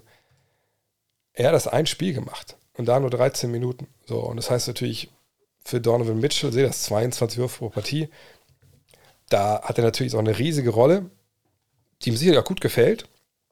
Ja, da hat er in Utah auch gehabt, gerade in den Playoffs immer. Aber wie ist denn jetzt, wenn Garland zurückkommt? Ne, wie harmonieren die? Es ist nicht immer nur so, wenn man einfach aufaddiert, was die Leute können, dass es dann immer besser wird. Sondern ne, Mitchell wird ein bisschen ähm, abgeben müssen und Garland wird reinkommen und dann aber muss Garland aber auch jetzt mit Mitchell erstmal spielen lernen. Das ist noch eine gewisse ähm, Akklimatisierungsphase dann noch zu, äh, zu erwarten. Aber das sieht sehr, sehr gut momentan aus. Äh, von den Zahlen kann man unterlegen, fünfter Offensivrating, zweiter Defensivrating, aber wie gesagt, das ist alles noch mit Vorsicht zu genießen. Ähm, oh, jetzt, das war eine Twitter-Meldung jetzt hier. Was sehen wir denn da? Da kennst du mich nicht mehr? War der Tag so hart, Telefon, dass du mich nicht mehr erkennst. Ähm, oh, ne, nur Christian Wood ist heute questionable. Heute? für Mittwoch. Mittwoch gegen Utah, weil er krank ist, aber nicht Covid hat. Ja gut, das ist nicht die brandheiße News hier. Ähm, so, ja, also Cavs müssen wir abwarten, aber auf jeden Fall sehr, sehr erfreulich, was sie gerade da machen. Welchen Roleplayer aus der NBA würdest du unbedingt in dein Euroleague-Team holen wollen? Ähm, wie definieren wir jetzt Roleplayer? Einfach nur, ähm, einfach nur jemand, der, also kein Superstar ist, sagen wir es mal so, oder kein Star, keine Ahnung. Ehrlich gesagt würde ich mir wahrscheinlich jemanden holen wollen wie, wie Jordan Clarkson oder so. Also einen überragenden Scorer, der defensive Probleme hat, äh, aber eben die in allen Lagen, also eine Dreier, Mitteldistanz, äh, am Korb scoren kann, der seinen eigenen Wurf kreiert, der nicht viel braucht. Äh, und wenn es geht, auch ein, zwei Leute vielleicht mal anspielen kann, wenn sie frei sind. Und da passt natürlich so einer wie, wie Clarkson da kom komplett rein, weil so einen wie Clarkson gibt es halt in der NBA, äh, in der Euroleague nicht, so scoring-technisch. Weil der ist dann schon, der ist schon auf Anhieb der beste Mann, was das angeht. Klar, so Leute wie, wie Shane Larkin oder so, der ist einfach auch schlechter als, als John Clarkson insgesamt. Von daher so ein Spieler. Weil sowieso ein Rollenspieler, der so, weiß ich nicht, was ich sagen, einfach nur so ein 3D-Typ oder so, ja klar, hilft dir auch in der Euroleague. Aber auch da, ne, das, was natürlich die die NBA von der Euroleague so im Skill-Bereich am meisten abhebt, ist eben dieses, dieses Shot Creation, Shot Making. Das ist ja das Talent, was am schwersten ist zu haben. Und, und da, wenn du so einen hast, perfekt. Deswegen funktionieren Leute wie, wie Shane Larkin äh, oder, oder Will McKinn oder so. Deswegen funktionieren die auch so wahnsinnig gut offensiv in der Euroleague. Ähm. Was hältst du von der aktuell diskutierten Idee, dass kein Team zwei Jahre in den Top 3 draften darf? Würde dies gegebenenfalls das Tanking bei den Teams verringern, die aktuell hochgepickt haben? Oder es wird das Tanking noch verschlimmern? Also erstmal, wahrscheinlich geht es dann um die, nur um die eigenen Picks. Wenn ich Picks trade von einem Team, dann darf der wahrscheinlich für die auch dann ziehen und so. Aber wie gesagt, würde es nicht noch verschlimmern, wenn ich sagen würde, ja gut, dann dieses Jahr war ich nicht dran, aber nächstes Jahr hoffe ich mal, dass ich dann aber richtig tief reingreife. Ähm, aber das ist noch nicht mehr der Hauptgrund, warum das eigentlich keinen Sinn macht und eigentlich auch gar nicht diskutiert werden sollte. Denn wovon das hier ausgeht, ist ja im Endeffekt, dass mehr oder weniger jedes Jahr unter den Top 3 eben Talente sind, die ungefähr immer gleich gut sind. Ne, von Jahr zu Jahr zu Jahr zu Jahr. Und das stimmt ja einfach nicht. Also es macht einen heiden Unterschied, ob du 2003 einen Top-3-Pick hattest, außer du hast Darko Milicic gezogen, oder eben im Jahr 2002. Lass doch mal gucken, das ist vielleicht eine ganz gute Übung. Auch weil ich gerade an der, äh, bisschen in der Richtung arbeite, natürlich für unsere, unser 2000er Special. So, wir sagen mal ähm, 2000, äh, fangen wir mal hier an, 2000. So, ich bin jetzt in dem Jahr und kann äh, Top 3 ziehen. So, jetzt Wohnart gezogen, Kenyon Martin, Stromae Swift, Darius Miles, Top 3. So, ähm, ja, hm, okay. Ich klicke meistens immer so auf Warp, um zu sehen, ne, wie die Karriere von den Spielern da war. Seht ihr, Mike, Michael Red, Mark Miller, Hedo Turkulu, äh, Jamal Crawford, Kenyon Martin, das waren so die besten Spiele des Jahrgangs. So, behaltet mal die Namen im Kopf. Ne, das sind alles Jungs, gute Jungs, ne, auch lange gespielt stellenweise, ne, vor allem Crawford mit seinen 20 Jahren. So, ne, 20er Warp, sagen wir mal, haben die aufgelegt. So, jetzt gehen wir 2001 rein. Und wir sagen, ja, ich hätte Kwame, ich hätte Tyson Chandler, Pau Gasol haben können. Ja, okay, mal gucken, wo hier das Warp liegt. Und dann sehen wir schon, mit Pau Gasol haben wir jetzt jemanden, der 57er Warp, das ist schon okay. Und Tony Parker, auch ganz spät gepickt, seht ihr hier, äh, 30er, Shane Beatty, 28er und dann sind wir hier schon, aber ne, ihr seht schon, also hier die 2000er ordnen sich schon relativ weit hinter den Jungs hier ein. Und jetzt gehen wir mal 2002 hin. So, und sehen hier, okay, Yao, Jay Williams, kennt die Story vielleicht, nach seiner ersten Saison äh, Motorradunfall, seitdem verdient er sein Geld im Fernsehen, mehr oder weniger. Warp. Oh, okay, also ne, hier 23, Buser, auch spät gezogen. Äh, Staudemeyer, okay, ne, guter Mann gewesen, ein paar Jahre, dann natürlich aber lange gespielt mit seinen Verletzungen. Yao, auch oft verletzt, seht nur acht Jahre im Endeffekt. Nee, nee, also auch das kein so richtig geiler Jahrgang. So, dann kommen wir nach 2003. Batz. 143 war bei LeBron, natürlich unmenschlich. 62er, 63er fast bei, bei Wade. Anthony 37, äh, West 31. Ich würde argumentieren wollen, es macht einen Riesenunterschied, ob du James Wade oder Anthony oder sogar Bosch ziehst in einem Jahr oder du halt in dem Jahr eben nicht ziehen darfst, weil du im Jahr vorher gezogen hast, wo vielleicht ein Kenyon Martin der beste Mann war. Ähm, von daher, ähm, ich finde die Idee blödsinnig, weil einfach nicht jeder Jahrgang gleich ist. Und deswegen gibt es auch Jahre wie den jetzt, wo mal gucken, wie viele wirklich dann äh, im Endeffekt tanken. So viele tanken ja eigentlich gar nicht momentan, wenn man genau hinschaut. Ähm, und äh, deswegen war auch der Prozess in äh, Philly oder der Prozess in Orlando, der ja so ja keiner war, weil als sie Dwight Howard getradet haben, war ja die Idee, okay, jetzt sind wir schlecht ein paar Jahre, dann werden wir wieder gut. Das wäre auch die Idee in Oklahoma City. Wir holen viele Draftpicks etc. Haben die denn diese Spieler gezogen wie 2003? Das müssen ja nicht mehr die absoluten Superstars sein wie LeBron, aber haben die denn einen, Wade, einen Bosch gezogen? Haben die einen Paul Gasol gezogen? Eigentlich jetzt ja nicht. So, von daher, ähm, das ist keine gute Idee mit diesem, dass man nicht alle drei Jahre oder so Top 3 äh, draften darf. Wie gut war Darren Williams? Gut. Sehr gut. Ähm, als er in die Liga kam damals, ähm, in der gleichen Draft mit, mit Chris Paul, da war es ein bisschen Diskussion, okay, wer ist besser, Chris Paul oder er? Chris Paul war ja so der kleinere Gardner und äh, Williams ist der, der bisschen bulligere. Und über ein paar Jahre ging das echt auch ganz gut ab. Die haben es gut gegeben, was so die Zahlen anging. Aber Williams dann auch durch Verletzungen, glaube ich, am Ende war auch, glaube ich, was war das Knie oder so, ne? Da ging das dann so ein bisschen, bisschen bergab. Wir können auch seine Zahlen uns nochmal anschauen. Weil gerade bei solchen Jungs, die man jetzt nicht so auf dem Schirm hat, vielleicht ist das immer ganz wichtig. Und bei Darren Williams sehen wir hier, dass er im ersten Jahr in Utah ne, ein bisschen schwerer gehabt, aber dann im zweiten direkt hier ne, 16 und 9 und dann war er eigentlich ja, quasi hier von da, wahrscheinlich bis da, da wird er dann getradet, war er 20 und 10. Ne? Seht das da, die Zahlen auch. Nie der riesen Dreierschütze, aber es war auch die Zeit, wo nicht so viel draußen von draußen geballert wurde. Und dann geht er nach New Jersey, in einem Jahr bevor sie umziehen, oder anderthalb Jahre bevor sie umziehen, nach Brooklyn. Und dann, aber, ja, dann seht auch die Verletzungen, ja, so richtig schwer. Ja, doch, hier dann, ne? Da war immer was los im Knie, wenn ich mich richtig erinnere. Naja, und dann war es leider irgendwann vorbei. 1,90, ne, 90 Kilo. Da waren noch ein paar mehr als 90 dabei, stellenweise. Aber es war ein guter Typ. Ähm, wenn hier damals die Mavs wollten den ja haben, als er dann Free Agent war nach Brooklyn. Nee, wo ist er hingegangen? Nicht nach Brooklyn, sondern ist er in Brooklyn geblieben? Ich glaube ja, ne? Und dann kriegen sie ein paar Jahre später, aber da war dann die Messe auch schon gelesen. Von daher, guter Typ. Ähm, wie oft war er All-Star? Zweimal, ah, dreimal, zweimal All-NBA. Ja, guter Mann. Ähm, wie finde ich die NBA-Saison bisher? Überrascht irgendwelchen Spielern, Teams, Game Quality Entertainment? Mm, ich wehre mich mal dagegen, so schnell überrascht zu sein, früh in der Saison. Aber natürlich gibt es paar Sachen, die man so nicht erwartet hat. Äh, Milwaukee 6-0 hätte ich es nicht unbedingt erwartet. Ich meine, sie sind mein Titelfavorit, aber ähm, das finde ich äh, erstaunlich. Auch weil die Middleton noch fehlt, aber da sieht man auch, ne, das, ist eine Mannschaft, die sich kennt.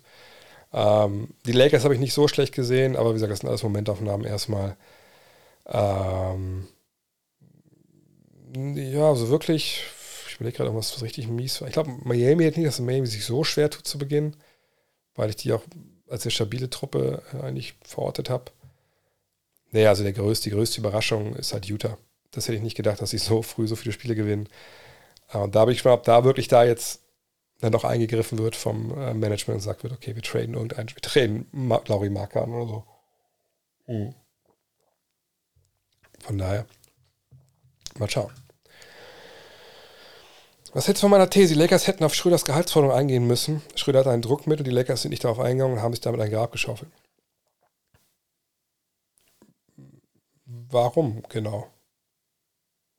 Weil, ähm, also warum? Weil sie dann Westbrook geholt haben. Also war das dann ihr Grab, sagst du? Oder, oder warum soll äh, die Tatsache, dass, dass Dennis dann äh, über die Celtics zu Houston und dann zurückkommt, warum hat das das Grab geschaufelt? Ich verstehe die, die, diese, ich verstehe nicht, wie du, wie du da zu, zu diesem Punkt kommst. Es sei denn, du sagst, sie brauchten einen Point Guard und deswegen haben sie einen Westbrook verpflichtet. Und das war das Problem. Ähm, weil ich denke natürlich schon, wenn sie Westbrook verpflichten, äh, wenn sie Dennis verpflichten, Gut, man kann argumentieren, wenn sie Dennis verpflichten für das Geld und dann Westbrook aber auf einmal zu haben ist, dass sie Dennis für ihn traden. Das ist der einzige Schule, da wird eine Schule raus. Das einzige, dass du sagst, du, du, äh, du signst ihn, du tradest ihn dann für Westbrook und du musst halt nicht äh, KCP, Kuzma und so abgeben. Uh, ja, aber sie brauchten einen PG, äh, einen Point Guard, aber das heißt nicht, du musst, dass du Russell Westbrook holen musst. Du kannst ja genauso gut sagen, wir brauchen einen Point Guard, der uns so wie 15 und 4 oder 5 bringt. Ähm, wen finden wir denn da? Da findest du sicherlich andere, auch für das Paket, was sie da hatten. Dass der Trade im Endeffekt nicht gepasst hat, das wissen wir heute.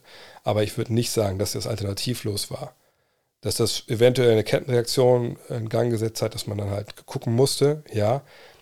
Aber man hätte sicherlich einen anderen Point Card bekommen, hätte nicht diesen Deal machen müssen. So. Also das würde ich da nicht sagen. Überraschen mich die Leistung von Benedikt Maturin. Ich sag mal Maturin, egal. Äh, zum einen ja, zum anderen lese ich ja auch, was unsere Draft-Experten äh, hier geschrieben haben. Und ich glaube, die sind auch ein bisschen überrascht, aber da stand, ich will nicht jetzt auch kein Blödsinn erzählen. Matura, Matura. Ich muss mal gucken, weil wir haben es ja hier nicht nach, ähm, nach äh, Platz, wo die gedraftet wurden, sondern nach diesen, diesen Tieren haben sie die ja eingeordnet. Und Matura war hier, genau. Im dritten Tier und da steht Movement Shooter am Point of Attack Verteidiger, sehr starker Schütze aus Bewegung oder als Pull-Up Shooter, schneller Antritt, aber das Ballhandling ist nicht gut genug, um eine Rolle als Self-Creator aus dem Dribbling zu erleben, also äh, zu erlauben, also kann sie nicht selber Würfe kreieren. Gute athletische Tools als Point-of-Attack-Verteidiger, aber es mangelt noch an Technik und Konstanz. Ähm, Ja, ich meine, er hat natürlich jetzt die, die Chance, dass er auch beiträgt, weil die Pacers natürlich jungen Leuten die Chance geben. Ähm, ich glaube, er ist ein bisschen stärker geworden körperlich, aber da ich ja die Rookies selten sehe, bevor sie in den NBA ankommen, bin ich selber jetzt nicht davon überrascht, weil ich keine Erwartung an Benedikt Maturin hatte, aber natürlich mal geile Spiele hinge hingelegt. Ähm, denkst du, LeBron schafft auch noch die 40.000 Punkte? Ähm, warte mal, ich glaube, was, ich habe letztes wieder gesehen, es, äh, es geht darum, dass er natürlich erstmal, erstmal natürlich ähm, den Kollegen Abdul Jabbar einholt. Das ist aber 38.387. Das könnte er dieses Jahr, wenn er normal, glaube ich, auflegt, also relativ schnell auch schaffen. Ähm, mal gucken bei LeBron, was für Punkte macht er eigentlich so im Jahr. Dann sehen wir, das ist mal hier auch als Total, dass das eigentlich in so einer normalen Saison, ne, wenn kein Covid ist oder so, dann, also ich kann, kann man von ausgehen, letztes Jahr die 2084, da waren nur 56 Spiele. Also sagen wir mal so, sagen wir mal, spielt 60 Spiele,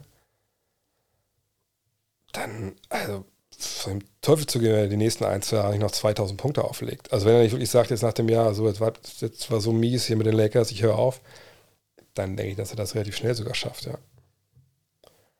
Ähm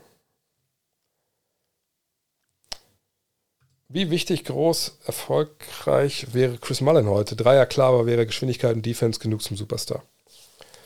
Ähm, naja, ich muss sagen, dass Chris Mullen damals auch nicht der absolute Superstar war, war ein Abo-All-Star. Ähm, natürlich im Dream Team dabei, keine Frage, hat man auch dann später in der Karriere um Verletzungen zu kämpfen. Ähm, von daher, also Superstar, ich würde eher darunter einordnen, All-Star. Und da würde ich sagen, ja, klar. Ähm, denn was ihn ja aussehen, er war nicht einfach nur ein Shooter, sondern er war ja auch spielintelligent. Ähm, der Larry Bird des armen, hier, der Larry Bird des armen Mannes halt, ne? Ähm, und natürlich damals war ein anderes Spiel. Es war ja weniger auf den Dreier ausgerichtet.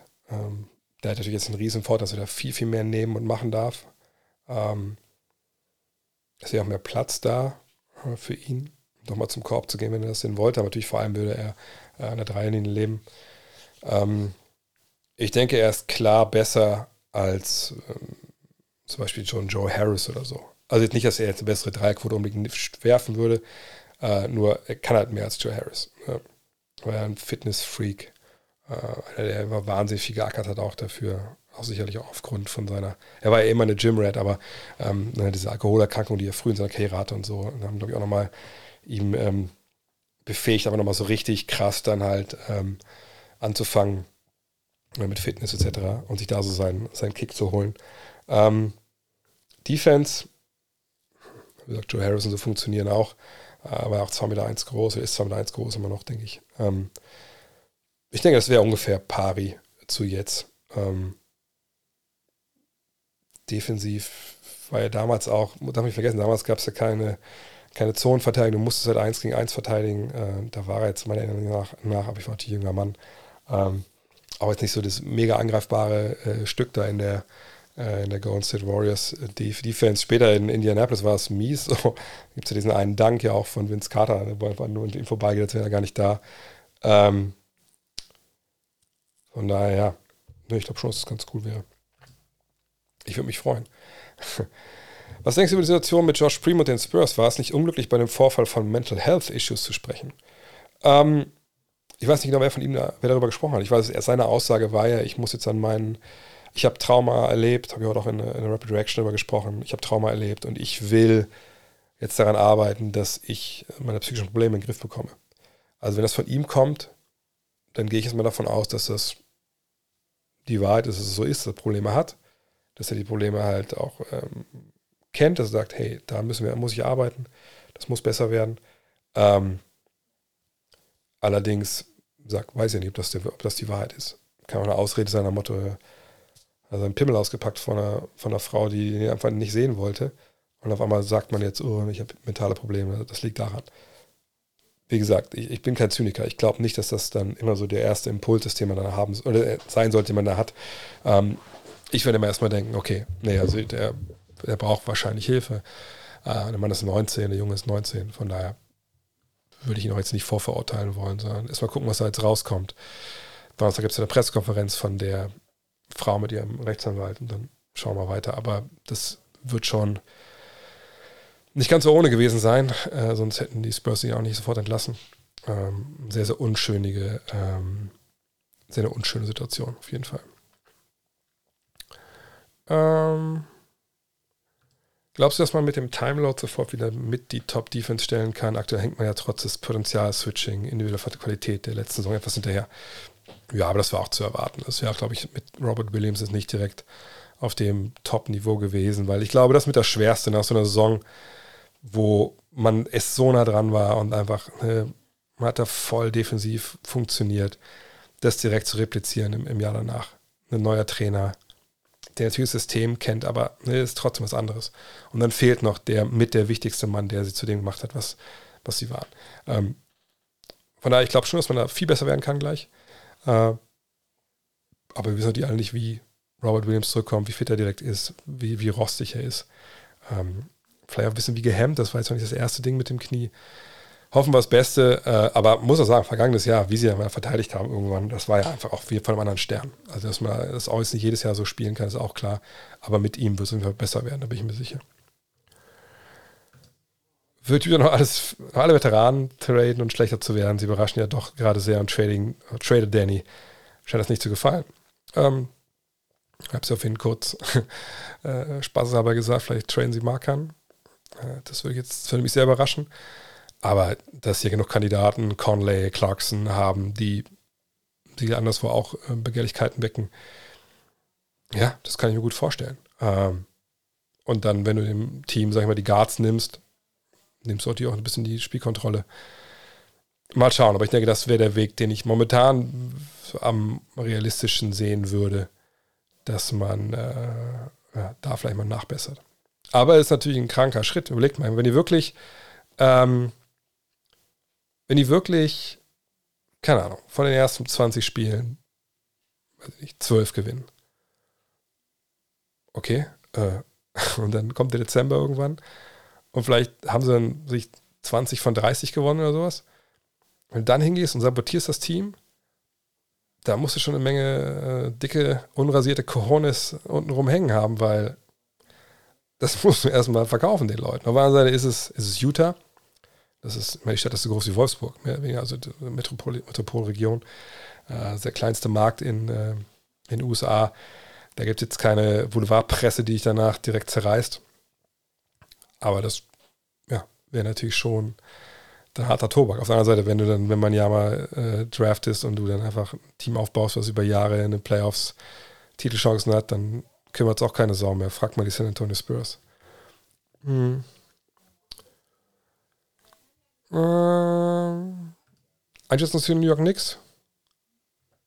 Läuft gut bisher. Also ich meine, ich würde jetzt auch nicht sagen, dass sie da jetzt die Lakers von, oder die Celtics von 86 geschlagen haben äh, bisher, sondern sind bei 3 und 3. Da können wir auf die Zahlen schauen, obwohl es, wie gesagt, so ein bisschen schwierig ist. Und dann äh, seht ihr ja Offensivrating 13., Defensivrating 12., Pace 16., Net Rating 11. Das ist besserer Durchschnitt, sagen wir es mal so. Ne? Das war ja auch das, wo man sie so ein bisschen gesehen hat. Wenn wir jetzt hier gucken, ja, die äh, Niederlage gegen Milwaukee, gut, die haben es alle verloren mit 11. Dann gegen Cleveland, die ist auch richtig gut. Aber man hat gegen Memphis zu Beginn verloren, knapp. Man hat Detroit geschlagen, Orlando geschlagen und Charlotte geschlagen. So. Ich denke, ihr, ihr wisst, worauf ich hinaus will. Schlagt mal ein Playoff-Team. Das wäre ein guter, guter Anfang um zu diskutieren, dass jetzt bergauf gegangen ist. Aber ähm, ich glaube, was relativ erfreulich ist, dass ähm, Jalen Brunson einfach da angekommen ist und auch funktioniert. Äh, allerdings die Dreierquote von, von Barrett unter 20 Prozent, Juice Randall 24, die ist natürlich nicht so geil, wenn beide insgesamt 10 Dreier nehmen. Da muss noch einiges kommen. Ähm, aber sehr Hartenstein, der funktioniert, das finde ich gut. Der soll auch mal einen Dreier treffen, aber wenn er dir einen nahen Double-Double gibt in seinen Minuten von der Bank. Richtig gute Verpflichtung, ja. Was wäre ein passendes Team für Pöltl, also Jakob Pöltl, der Österreicher? Er wird ja bestimmt noch für ein, zwei Picks getradet.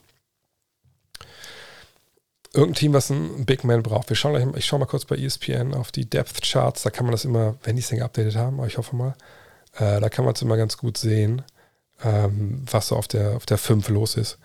Ähm, wartet mal kurz. So, Moment. Ah, jetzt haben sie schwer keinen. Das ist bei ESPN immer geil. Die haben eigentlich eine Seite, wo die Depth Charts alle auf einer Seite stehen. Aber die erreichst du dann einfach nicht mehr über, äh, über die Seite selber, sondern musst du halt eigentlich das immer, musst immer googeln, dann kommst du drauf. Könntest du auch bookmarken, aber mit diesem neumodigen Zeug will ich mich nicht, ähm, nicht belasten. So, jetzt gucken wir mal. wer bräuchte einen Veteranen, Ringbeschützer, der Free Agent wird? So, er verdient kleines Geld, habe ich 9 Millionen, 8, 9 Millionen, das ist also nicht das Problem. Wer hier braucht, braucht Hilfe. So.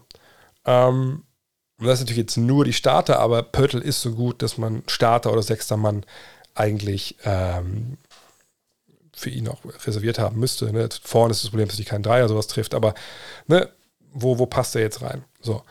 Ähm, Atlanta hat Mokongwu dahinter, da geht nichts. Äh, Horford und Williams zusammen und der andere Williams auch noch, der kleine Williams, das ist, glaube ich, auch genug. Brooklyn, wir haben Claxton, eigentlich ist Simmons ja im Endeffekt der Small Ball Firma, wenn man ehrlich ist, glaube ich jetzt auch nicht. Charlotte, die haben kein Interesse an irgendwas. Chicago hatte auch, glaube ich, relativ wenig jetzt Bedarf. Ähm, wahrscheinlich spielen die eher einen kleineren Vucevic, der es ja Jahr, glaube ich, ganz gut macht, wie ich es bisher gesehen habe. Cleveland hat auf jeden Fall genug Big Men. Das gleiche gilt für Dallas, das gleiche gilt für Denver. Detroit ja, hat, glaube ich, da nicht groß Bedarf gerade. Haben wir ja Bogdanovic unter Vertrag genommen äh, für zwei oder drei Jahre. Golden State, die sind auch gut aufgestellt. Houston ja, warum sollten die jemanden holen, der noch mitverteidigt? Das ist ja äh, kontraproduktiv. Indiana, ja, wollen eigentlich ihren Big Man ja loswerden. Die Clippers, da muss ich sagen, hm, ja, also wenn du sagst, du brauchst noch einen Big Body, der verteidigen kann äh, und sich gut bewegt und wenn er einen Drei nicht trifft, ist egal, wir haben genug Leute, die das können, dann hinter Subatz ist auf jeden Fall eine Planstelle frei. Und äh, Pöltl und Subatz wäre schon ein ziemlich krasses Duo. Also das könnte ich mir vorstellen. Die haben auch genug Spieler, die man irgendwie mit reinpacken könnte, äh, weil man es nicht merkt, wenn du da vielleicht ein.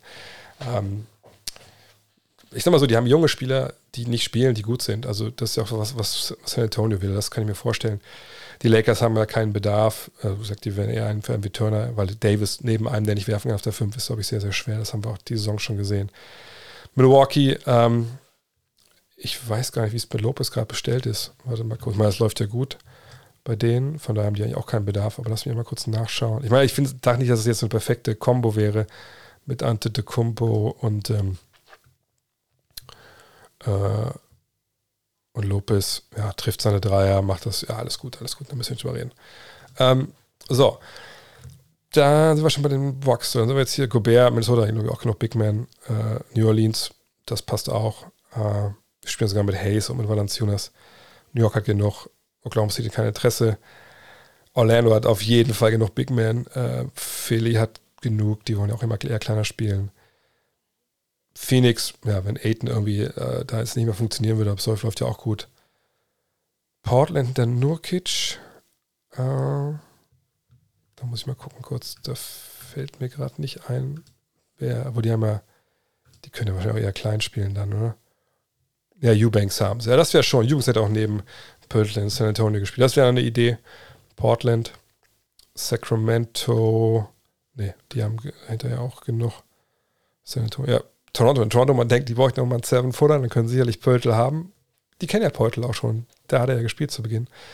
Utah, nein, Washington. Also, ja, wenn er mich jetzt fragt, äh, was Sinn macht, Portland und die Clippers, dass sowas vor allem Sinn macht. Es sei denn, irgendwo ne, wirklich auch ein Big Man weggeschickt. Das kann sich auch immer schnell, schnell ändern, so eine Situation.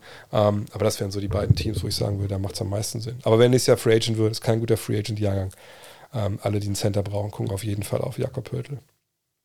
Wenn der drei werfen könnte, wäre der halt nochmal exorbitant viel, viel, viel wertvoller. Ähm. Oh, äh, ich habe ein Buch gekauft, gefällt mir wirklich gut. Einige Passagen sind echt sehr emotional, hast du verdammt gut geschrieben. Oh, vielen, vielen Dank, das freut mich. Weil das war ja, habe ich ein paar Mal schon gesagt, glaube ich, hier, ähm, äh, so die Frage bei Love This Game. Also den Titel habe ich auch nicht einfach so gewählt. Also meine, äh, I Love This Game war ja diese große NBA-Kampagne, als ich quasi mit Basketball angefangen habe. Die fand ich immer geil, auch ein geiler Spruch. Und äh, dann äh, war mir klar, dass es hier so ein bisschen natürlich darum geht, wie man sich in Basketball verliebt ne, als Fan oder vor allem als, als, als Mensch, der mal einen Ball in der Hand hatte. Und dann habe ich eben diese, diese eigenen äh, Geschichten. Ne, das emotional wahrscheinlich am Ende, wie ich dann aufhören muss mit Basketball, dass ich nicht mehr dieses Leben leben kann. Ähm, ich werde es nicht spoilern, warum. Ähm, und da dachte ich mir, gefällt das den Leuten, ne, die mich jetzt auch gar nicht kennen? Gut, ihr kennt mich jetzt wahrscheinlich von hier, von daher ist vielleicht auch dann diese Angst nicht unbegründet, nur weil ihr das jetzt geil fandet. Aber ich habe mich mal gefragt, wie finden das Leute, die mich halt nicht kennen? So, und bisher haben es wahrscheinlich auch nur Leute ge gekauft, die, für die ich, die ich irgendwie erreicht habe mit meiner dauernden Werbung. Ähm, aber danke, ich, mir geht es immer runter wie Öl. Jedes Mal, wenn ich lese, dass Leute die, gerade diese Teile gut finden, ähm, dann macht mich das echt so ein bisschen glücklich, weil das war ja auch so ein bisschen der Teil, der vom Schreiben her anders ist als das, was ich für Five gemacht habe oder jetzt für Scott Next Magazine mache, weil das ja doch mehr so ich will nicht sagen, das ist ja kein Roman, das ist auch keine Kurzgeschichte, aber es ist ein anderes Schreiben, eine andere äh, Literatur, sag ich mal, als äh, was ich normalerweise mache als Journalist. Und wenn ihr es kaufen wollt, es gibt es überall im Buchhandel. Äh, oder hier, wie heißt es, ähm, lokal, geniallokal.de. Wenn ihr da bestellt, kriegt ihr es ja geschickt von einem Buchladen eurer Nähe. Das ist für mich immer so der, äh, der schönste Weg, äh, um das zu holen oder Bücher zu kaufen. Und dann gucke ich auf meinen Pile of Shame da drüben wenn ihr denkt, dass mein Pile of Shame, was so die Basketball-Dokus von Netflix angeht, äh, hoch ist, der Buch Pile of Shame ist halt hier oben und da ist alles dabei. Äh, wirklich äh, Basketball-Bücher, äh, welche philosophischen Geschichten, mit technische Sachen, ist einfach echt peinlich, ist so peinlich. Ähm, die Quartetts. Gutes Stichwort. Ich habe es vorhin in der Rapid Reaction kurz gesagt. Ähm, ich zeige es euch noch mal kurz, worum es überhaupt geht, weil wahrscheinlich viele gar nicht wissen. Quartett, hast du schon mal erwähnt? Bist du doof?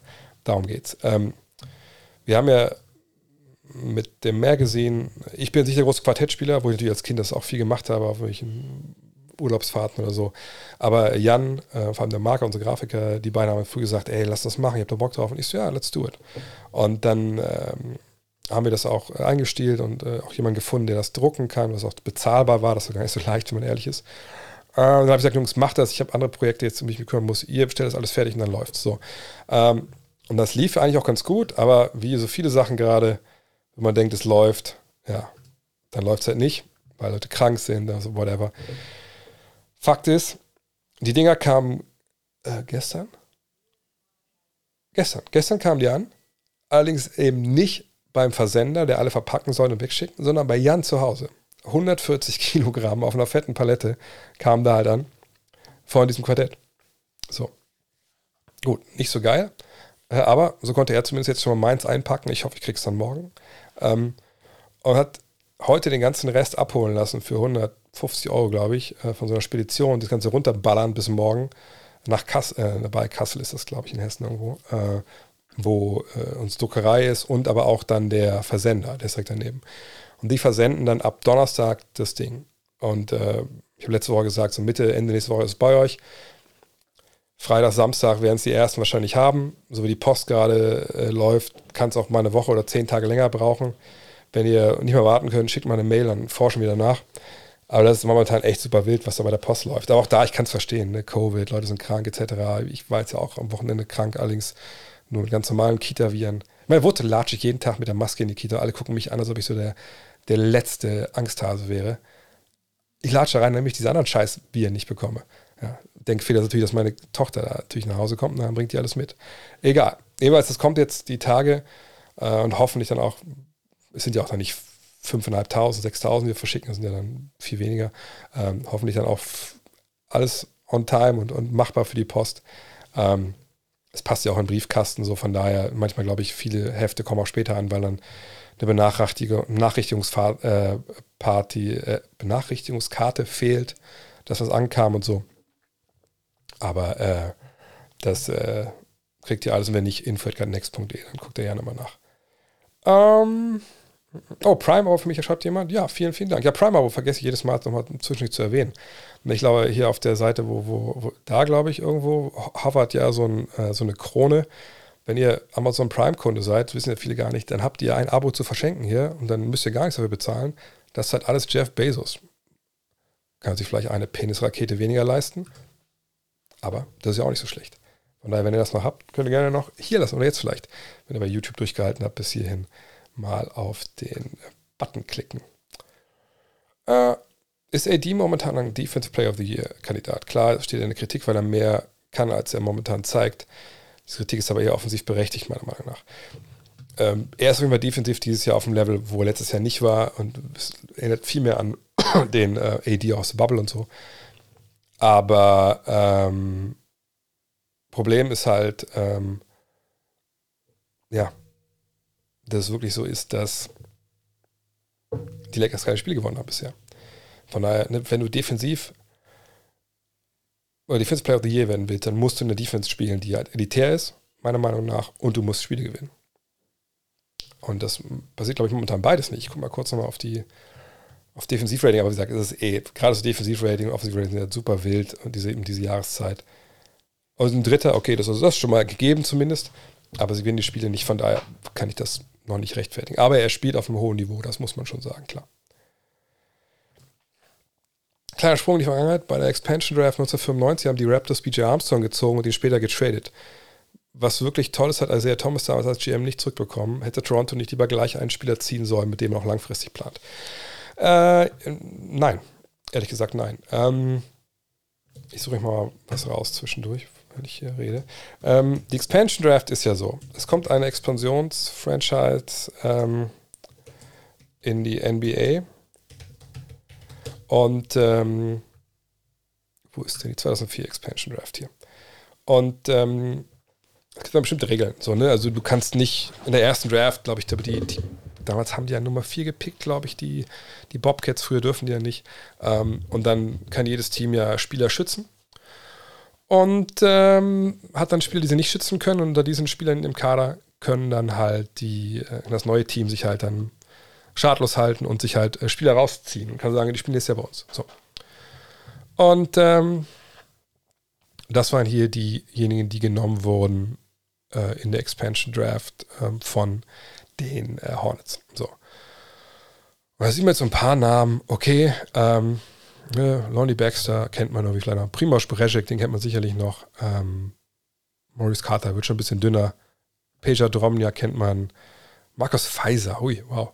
Jason Capone, selber Julia, ein paar Namen sind noch bekannt, denke ich. So, jetzt seht ihr da oben, Career with Franchise. Also wie lange sind die eigentlich dabei geblieben dann bei den Hornets, äh, bei den, ich sage mal Hornets, aber sind die Bobcats. Seht ihr, Lonnie Baxter ein Jahr, dann war er weg. Ähm, J.R. Bremer hat es gar nichts reingeschafft, genau wie Maurice Carter nicht und Peter Drobniak und Desmond Ferguson, Marcus Pfizer, Richie Fromm. Natürlich krass. So, also, ne, warum wurden die überhaupt genommen, wenn die es nicht geschafft haben? Äh, Sepp Patschule sogar nicht und, und Pavlovic nicht. Ähm, weil man einfach natürlich erstmal, man muss Spieler ziehen. Und die Frage ist halt, wen ziehe ich denn überhaupt? Also ziehe ich Spieler, von denen ich denke, ja Mann, mit denen bauen wir jetzt hier auf? Oder ziehe ich Spieler, wo ich sage, hm, okay, die anderen wollen den nicht haben, ähm, der ist okay so, hat aber auch vielleicht einen relativ langlaufenden Vertrag. Hm, was mache ich jetzt eigentlich? Äh, so, und bei den Bobcats war es zum Beispiel, dass du gesagt haben, nein, wir wollen ein paar Spieler, so, mein Jared Wallace war so der erste, glaube ich, richtige Bobcat dann, der hat ja auch dann einiges da gebracht, war, glaube ich, so mal All-Star. Ähm, am Ende haben sie gesagt, nee, wir, ähm, wir bauen über die Free Agency auf, wir bauen über die Draft auf. Und die Spieler, die wir gezogen haben, ja gut, mein Gott, dann cutten wir die auch relativ schnell wieder oder traden die oder so, whatever.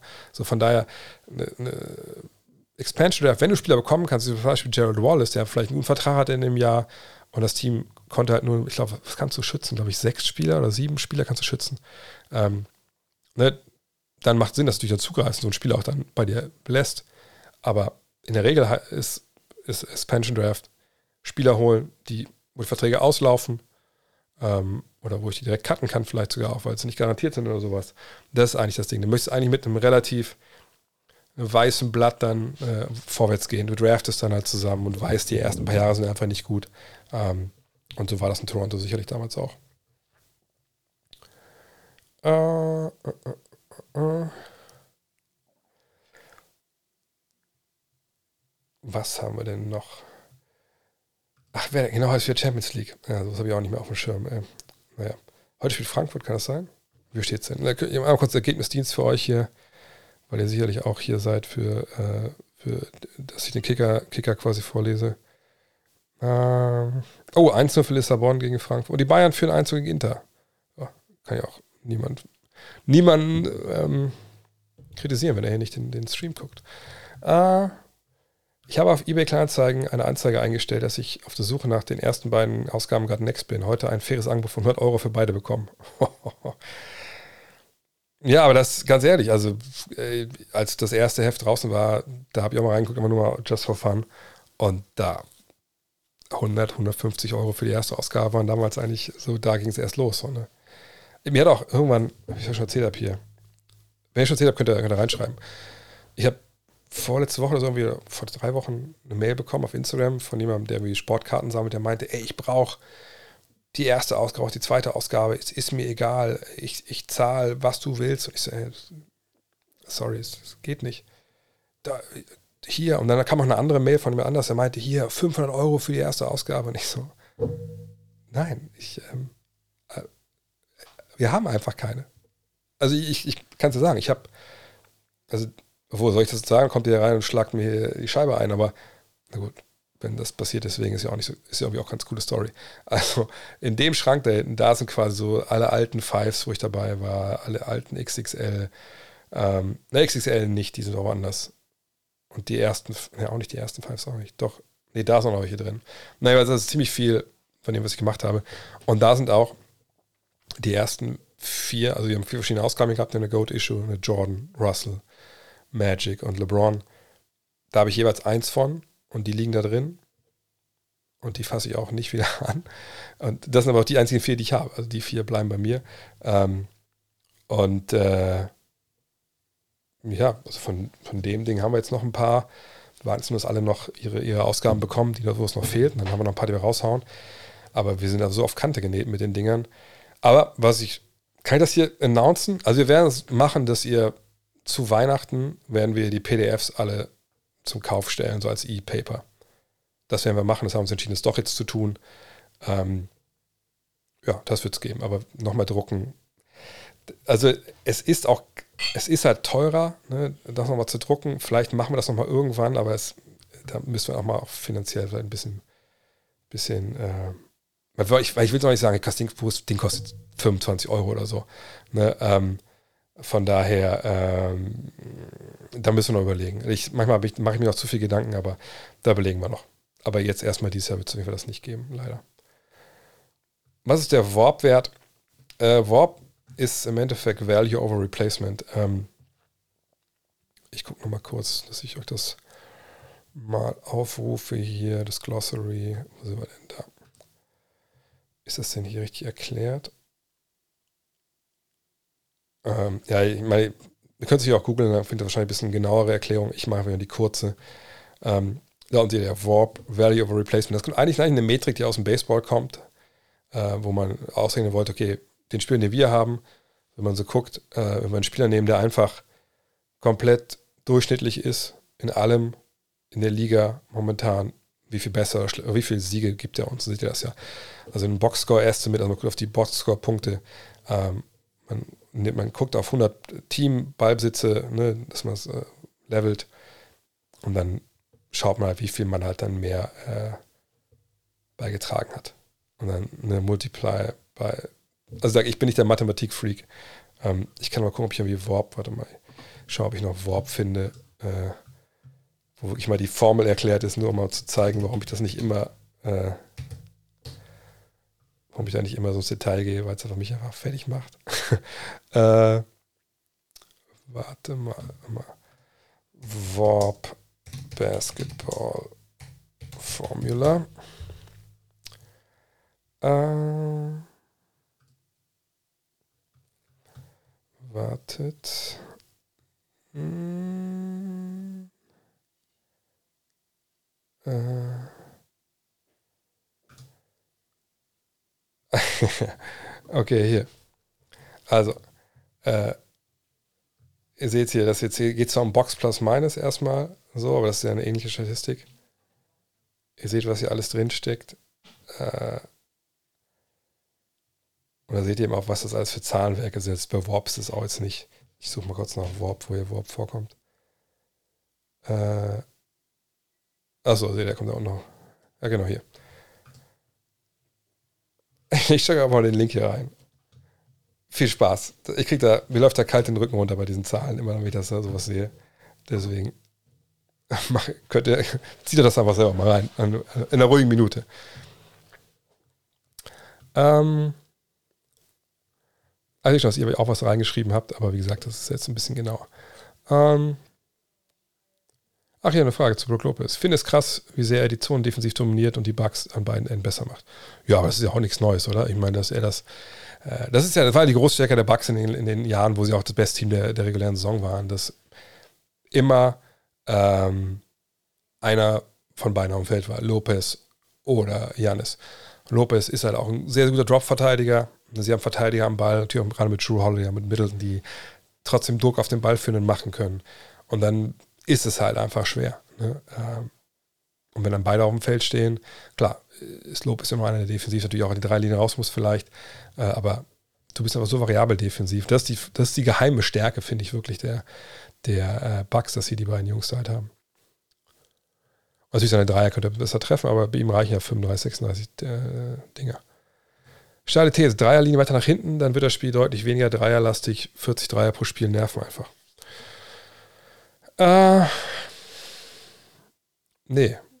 Also A, wie willst du das machen? Also A heißt das, du willst die Eckendreier eliminieren. Das ist eine valide Idee, die schon äh, seit Jahren diskutiert wird, nicht unbedingt äh, öffentlich da von den NBA-Granten, aber so eine, in den Analytics-Zirkeln. Was wäre denn, wenn man die Dreierlinie quasi wie in so einer guten alten deutschen Dorfturnhalle, die nicht breit genug ist, dass die Dreierlinie quasi nicht jetzt hier bis unten läuft, sondern weiter nach oben und einfach läuft hier bis in die Seitenlinie. Und du hast dann quasi keinen Dreierbereich in den Ecken. Dann könnte ich mir das eventuell vorstellen, dass das zutrifft. Ansonsten werden die Eckendreier ja weiterhin die kürzesten Dreier der, äh, äh, im Feld und dann nimmst du die auch weiter natürlich. Und das sind ja die, die auch am, vielleicht mit am schwersten zu verteidigen sind. Ähm, gleichzeitig, so wie momentan geballert wird, wer sagt denn, dass da nicht, ich meine, wie weit willst du nach hinten legen? Ein Meter? Zwei?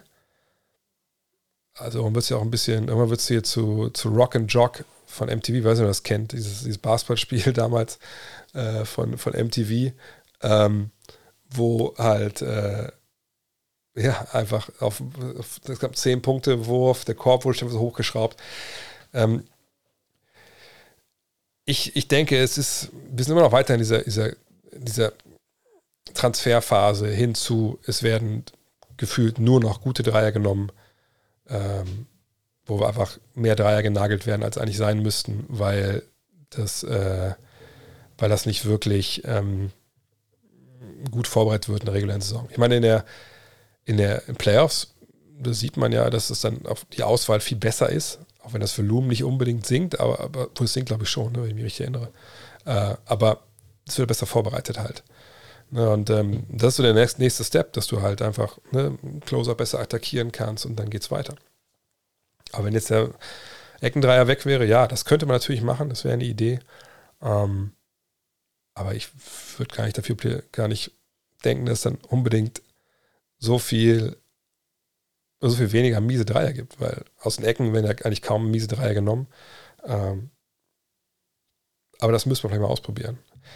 Aber die NBA hat ja einen großen Vorteil. Sie kann solche Sachen immer erstmal in der G-League ausprobieren und wenn wir es da mal sehen, dann gucken wir mal, was dabei rauskommt.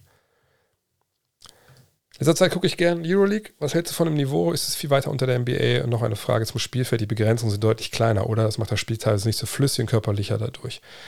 Ähm, ja, also das Spielfeld ist nicht äh, so breit äh, wie in der NBA. Das macht es natürlich ähm, enger, gar keine Frage. Zone ist ja eigentlich gleich. Ähm, und äh, die, also Euroleague ist die zweitbeste Liga der Welt, keine Frage. Ähm, aber wie eben schon mal gesagt, du hast eben in der Euroleague noch eine Menge Experten im Sinne von, ne, das, ist jetzt der, das ist der Center, der verteidigt. Äh, und was ich Rimrunner ist, das ist der Center, der einen Dreier werfen kann, aber Defense nicht so gut ist. Also es ist mehr wirklich diese, diese, diese inselbegabten Spieler, die aber auch inselbegabt nicht auf dem Niveau sind, dass man sagt, okay, das ist jetzt auch, wäre auch in der NBA ein hohes Niveau. Die Stars der Liga waren in der NBA Rollenspieler, ja, Mirotic, Melly, ähm, dass sie da, da siehst man auch den, sieht man auch den Unterschied von den individuellen Skills. Aber eine Juli wird natürlich mehr trainiert, ne, obwohl, naja, es wird schon mehr als in der NBA, sicher nicht so viel wie früher, weil früher, jetzt haben natürlich viele, viele Spiele durch diese Aufblähung der Liga in den letzten Jahren. Ich sage nicht, dass das schlecht war, aber ich sage, dass es immer mehr Spiele sind. Wenn du dann auch in der nationalen Liga spielst, dann brauchst du quasi schon mal zwei Kader mehr oder weniger. Ne, oder viele haben ja auch Spieler, die nur in einer Liga dann zu Einsatz kommen. Ähm, von daher, ja, das ist die zweitbeste Liga. Das, das, die können taktisch tiefer reingehen. Ähm, müssen sie auch, weil es dann nicht so leicht fällt, eine 1 gegen 1 zu kreieren, auch wenn du ein Mismatch hast. Ähm, und ich gucke mir das auch gerne an. Aber es ist eben vom Niveau schon relativ weit unter NBA. Ähm, wo ich auch sagen muss, ich gucke mir wahrscheinlich lieber ein gutes Euroleague-Game an ähm, in der regulären Saison als ein schlechtes NBA äh, Saisonspiel. Hast du das Gefühl, dass es immer mehr Skandale in der NBA gibt oder ist es einfach eine Momentaufnahme? In der NFL gibt es ja Skandale im Laufbahn. Ja, also in der NFL ist ja seit Ewigkeiten so, dass ähm, ja doch gerade so Domestic Violence und so, puh, das ist schon, schon rough. Auch dann gab es auch ein paar ganz krasse Kapitalverbrechen. Aber muss ich auch sagen, in der NFL sind natürlich viel, viel mehr Spieler. Viel, viel mehr Spieler, die da unter Vertrag stehen. Ähm, dann hat man natürlich die ganze Nummer mit CTI, e, also ne, diese, ähm, diese, diese degenerative, das richtige Wort, ähm, äh, Gehirnkrankheit da, die ja vor ein paar Jahren da festgestellt wurde, die Liga auch lange, lange nichts dagegen getan hat und so, also richtig peinlich eigentlich auch agiert hat. Ähm, und da gibt es halt relativ viel Skandale. Ähm, NBA momentan, also klar, so ein paar sehr plakative Dinge sind jetzt passiert. Ähm, äh, Kyrie ist die einer, der, der da vorweggeht, aber auch Udoka oder jetzt Primo. Aber ich finde im Vergleich ähm, ist das schon relativ wenig. Also ich will jetzt keine von diesen, diesen Dingen halt da jetzt äh, wie, schön reden, aber wir reden hier nicht von, von Verbrechen. Ich sage auch nicht, dass jetzt jeder, äh, jeder Skandal in in der, NFL direkt, wie gesagt, Kapitalverbrechen äh, vorangegangen ist, aber das sind halt jetzt oft Sachen, wo ich denke, ja, ich verstehe das, das ist ein Skandal, da muss man auch überreden, da muss man auch bestrafen, da muss man halt auch die richtigen Schlüsse daraus ziehen und was daraus lernen. Aber oftmals finde ich es jetzt auch ein bisschen, ein bisschen aufgebauscht. So. Es kommt irgendwie auf an, worum es halt geht. Ähm, aber ja, ne, es ist, man merkt schon, dass jetzt vielleicht auch mehr darüber berichtet vielleicht kommt auch mehr nach außen, ne, weil es auch wegen Social Media und so. Ähm, Natürlich haben wir auch Miles Bridges im Sommer gehabt, was natürlich schrecklich war. Ähm, vielleicht ist generell das gerade so ein Zeichen der Zeit, dass äh, da bei einer Menge Leuten irgendwas schief läuft im Kopf. Hat Detlef Schrempf noch eine Funktion in der NBA beim Team? Ähm, das ist natürlich einer, der momentan auch sehr oft, wenn er gefragt wird, sich für die Rückkehr der Sonics äh, nach Seattle einsetzt, aber sonst offiziell, also er ist oft auch bei den großen Events, so All-Star Game wird er eingeladen und so. Ähm, richtig guter Typ. Aber eine richtige Funktion hat er nicht, meines Wissens. Äh.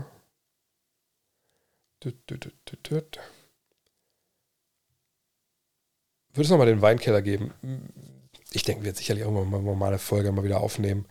Ähm, aber ich ähm, hatte jetzt mit, der Len macht ja mittlerweile fast mehr Podcasts als ich. So, muss man erstmal einen, ähm, einen Termin finden. Aber dass wir sicher mal so eine Retro-Folge machen, bestimmt. Mo Wagner Trade, macht das Sinn? Ja, zu welchem Team würde er gut passen? Ja, momentan hat er noch nicht gespielt. Ja, das ist richtig. Ähm, Orlando hat eine große Rotation auf den, auf den großen Plätzen, aber es ist eben auch so, dass er immer noch aus ist mit seinem Knöchel. Ich weiß nicht, wie lange das noch dauert. Haben jetzt auch länger keinen Kontakt seit dem Podcast. Aber er ist einfach, wie gesagt, verletzt. Und von daher gibt es ja erstmal keinen Trade. Ähm, wenn er es wirklich sein sollte, dass er da jetzt keine Spielminuten bekommt und das Team darüber nachdenkt, ja, denke ich, so jemand, der, wie gesagt, immer Interesse wecken wird anderswo, verdient ja nach NBA, ähm, NBA-Standards ist eigentlich kein Geld, also kann auch schnell eingetauscht werden. Mal schauen. Ähm, Sinn wissen wir halt nicht, wer ihn da holt, aber ähm, wenn er gar nicht spielt, ist es natürlich immer besser, wenn man Basketball spielt, ähm, als junger Mann. Äh, äh, äh, Was hast du gerade letztens gehört? Haben letztens einen Podcast gehört, dass durchschnittliche menschliche Gehirn darauf ausgelegt ist, 45 Menschen zu kennen. Urgesellschaft und so. Also schäme dich nicht zu sehr. Das ist eine gute Idee. Aber ich wüsste gar nicht, dass ich zuletzt, äh doch, meine Eurobasket habe ich durch mehr als 45 Menschen getroffen. Kennen tue ich ein paar mehr, aber ich glaube, im normalen Jahr sehe ich wirklich mehr als 45 Menschen hier in meinem, meinem Homeoffice-Gym. Heute war Dean da, das war natürlich schön. Äh, wird Luca Doncic MVP, wenn er die 36,7 Punkte halten kann? Nein, nicht, wenn die Mavs nichts mit den Playoffs zu tun haben. Also da muss schon ein bisschen was kommen. Und nochmal, äh, es sind Journalisten, die abstimmen. Ne? Die sehen ja auch, dass er nicht zurückläuft. Und das ist ja auch ein Thema. Und das kann dann schon sein, dass in Stellenweise einfach ähm, da die entscheidenden Stimmen einfach fehlen wegen solcher Geschichten. Welches Thema behandelt das Mac Nummer 4? Habt ihr die Themen eigentlich schon für die kommende Ausgabe festgelegt? Wie ist da der Prozess, um ein Thema für das Mac zu finden? Weiter so, ihr macht grandiose Arbeit. Dankeschön. Das ist hier der sehr, sehr frühe Spiegelentwurf. Also Spiegel heißt Seitenplan. Ähm, das Thema sind die 2000er. Also alles, was von 2000 bis 2009 passiert ist in der NBA oder im Basketball, sagen wir es mal so, wo wir natürlich auf die NBA konzentrieren. Ähm, ich kann aber Sachen mal vorlesen. Nicht alles, weil nicht alles fix ist, aber ähm, es wird ein einleitendes Ding geben, wahrscheinlich von mir, wo ich ein bisschen drüber spreche, wie das war in den 2000ern. Da ist ja auch für mich selber viel passiert. Wir haben Five gegründet, etc. Wie war das da, Basketball-Fan zu sein? Das können sich vielleicht die jungen Leute gar nicht mehr vorstellen. Kein League Pass zum Beispiel in den 2000ern. Ähm, dann gibt es, das nennt sich 2000er Matrix, aber das ist eigentlich ein irreführender Begriff. Also wir wollen eine super lange Strecke mal wahrscheinlich sogar 30 Seiten, aber 25, 26 bestimmt, mit so kleineren Sachen Richtung, äh, was da alles passiert ist. Also ich so zum Beispiel, ähm, das fällt mir gerade nichts ein. Also, aber ganz banal, vielleicht eine Liste, wer hat die meisten Punkte gemacht in den 2000ern? Äh, sowas, wer hat die meisten Spiele gemacht in den 2000ern? Ähm, was weiß ich, äh, was waren die, die, die zehn Spiele, die man gesehen haben muss in den 2000ern. Und dann aber auch Geschichten wie, ähm, dass man bestimmt manche, manche Kultspieler ein bisschen rausnimmt, dass man vielleicht ein paar Zitate nochmal, das soll sehr, sehr wild und durcheinander sein mit vielen kleinen Nuggets, die man irgendwie sich da raussucht. Ich habe da echt, habe ich denn mein, mein Heft hier? Nee, habe ich es denn da? Das ist ja meine Kladde. Das war ja eins von diesen, diesen Weit, äh, Weißteilen, was wir, von der, wir vom äh, Verlag bekommen haben, äh, von Sokral bekommen haben. Und uns entschieden haben, welche, äh, welche äh, Papier wir eigentlich nehmen wollen. Und habe ich jetzt zum Beispiel Sachen wie ähm, äh, die schlechtesten Outfits, so Pre- und Post-Dresscode. Ähm, die Sache mit Ricky Davis damals das All-Headache-Team würden wir küren. Ähm, Coaching Trees, mal gucken, wo uns das hinführt. Ähm, die Welt vor den Superteams ist ein so ein Thema hier. Die Post, was steht da? Ich kann meine Schrift nicht lesen. Äh, die Post MJ irgendwas. äh, Streetball Challenge habe ich aufgeschrieben als Thema. And One natürlich. Stammbaum der Internationals. Nike Puppets. Draft 2003, äh, die verschiedenen Versionen von Shaq. Äh, was haben wir noch? Ähm, die Finals mal gerankt. Äh, die Award-Gewinner, Decade Highs, Entwicklung Salary Cap, TV-Geld, äh, Topscorer jeder Position, alle so Sachen, Werbespots. Ich sage, dass alles reinkommt, weil das sind so die Ideen, die jetzt stehen. Äh, Kobe's 81 Punkte, solche Sachen. Ähm, das sind so die großen, also das sind die Themen für diese kleinen Geschichten in der Matrix. Und dann LA Lakers werden eine große Story natürlich bekommen, weil sie die, ja, eigentlich die Franchise dieser, dieses Jahrzehnts halt sind, wenn man ehrlich ist. Sie beginnen, sie beginnen zu Beginn, sie beginnen am Ende. Uh, Greg Popovich, San Antonio Spurs stehen ja als großes Feature. Detroit Pistons 2004. Und nicht nur das, also wenn ich erinnert, die stehen ja dann, was, sechs Jahre in Folge in den Conference Finals. Ähm, Seven Seconds or Less Suns, ähm, MVPs. Äh, wir haben, wir haben einen Millennial, Millennial aufgetrieben, der sich mal 2000er ein Spiel anguckt und mal darüber schreibt, wie er das so empfindet. Ähm, es wird eine Redraft der 2000er geben. Äh, eine Stats Revolution äh, Stecke. Supersonics, äh, Argentinien. Ja, äh, viel möchte ich gar nicht verraten. Ich habe schon zu viel verraten. Aber das ist alles der 2000. Also könnt ihr ja auch jetzt schon vorbestellen.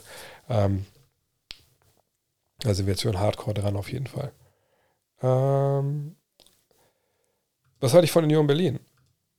Sind die noch Erster in der Bundesliga oder Zweiter? Ich weiß gar nicht. Das ist natürlich Wahnsinn. Aber zeigt halt auch, dass du ne, bei Teams, die weniger Kohle haben, und egal in welchem Sport, wenn du Kontinuität hast oder wie Spieler im richtigen Moment erwischt, ne, dass sie auf ihre Rolle und ihrer Rolle, sag ich mal, explodieren, entwachsen und du hast sie aber, dann kann, kann vieles möglich sein. Ich glaube nicht, dass die Meister werden, aber äh, ich hoffe mal, dass die äh, sind Erster noch, okay. Ich hoffe auf jeden Fall, dass die weit noch da oben stehen, weil es einfach eine geile Story ist und so es braucht halt der Sport, dass auch mal die Kleinen zumindest zum, zum Träumen Anlass geben. Ähm, findest du es besser, dass mittlerweile beim Best of Seven zwei anstatt drei Spiele nacheinander gespielt werden? Also du meinst, dass es von 2-2, äh, von 2-3-2 in den Finals auf 2-2-1-1-1 umgestellt wurde? Sportlich macht es immer mehr Sinn, ähm, wenn man zu den wenn man zu den äh, Finals fährt, als Journalist macht es nicht so viel Sinn, was keinen Spaß macht, immer hin und her zu fliegen. Aber sportlich macht es auf jeden Fall sehr viel Sinn. Haben mir jetzt ein Planet Basketball Buch gekauft. Allein die ersten 30 Seiten machen schon immens viel Spaß zu lesen. Oh, das ist ja auch hier. Heute. Wer hat sich wegen Werbung beschwert? Geht nahtlos weiter. Oh, jetzt steht ja alles zusammen. Das ist ja das hier. Wir merken, das ist ein bisschen dicker als. Ähm, äh, was sind denn die ersten 30 Seiten? Ich hab das, haben wir vor zwölf Jahren geschrieben. Warte mal. Ach ja, ja, das ist natürlich die, ähm, die Oral History. Oral History, ähm, Basketball-Fan in Deutschland zu sein. Und das war ja bei, ähm, im ersten Teil geht es quasi die Jahre, nur so eigentlich aus den 70ern schon, aber das war natürlich relativ kurz, aber wir reden halt über 93, ähm, Opermeisterschaft, äh, Sieg, also Stefan Beek zum Beispiel erzählt, erzählt auch vom, vom Spiel Stream Team 92. Das endet damit, dass Nowitzki mit Stefan Beek äh, quasi auf ein Zimmer kommt. Und ähm,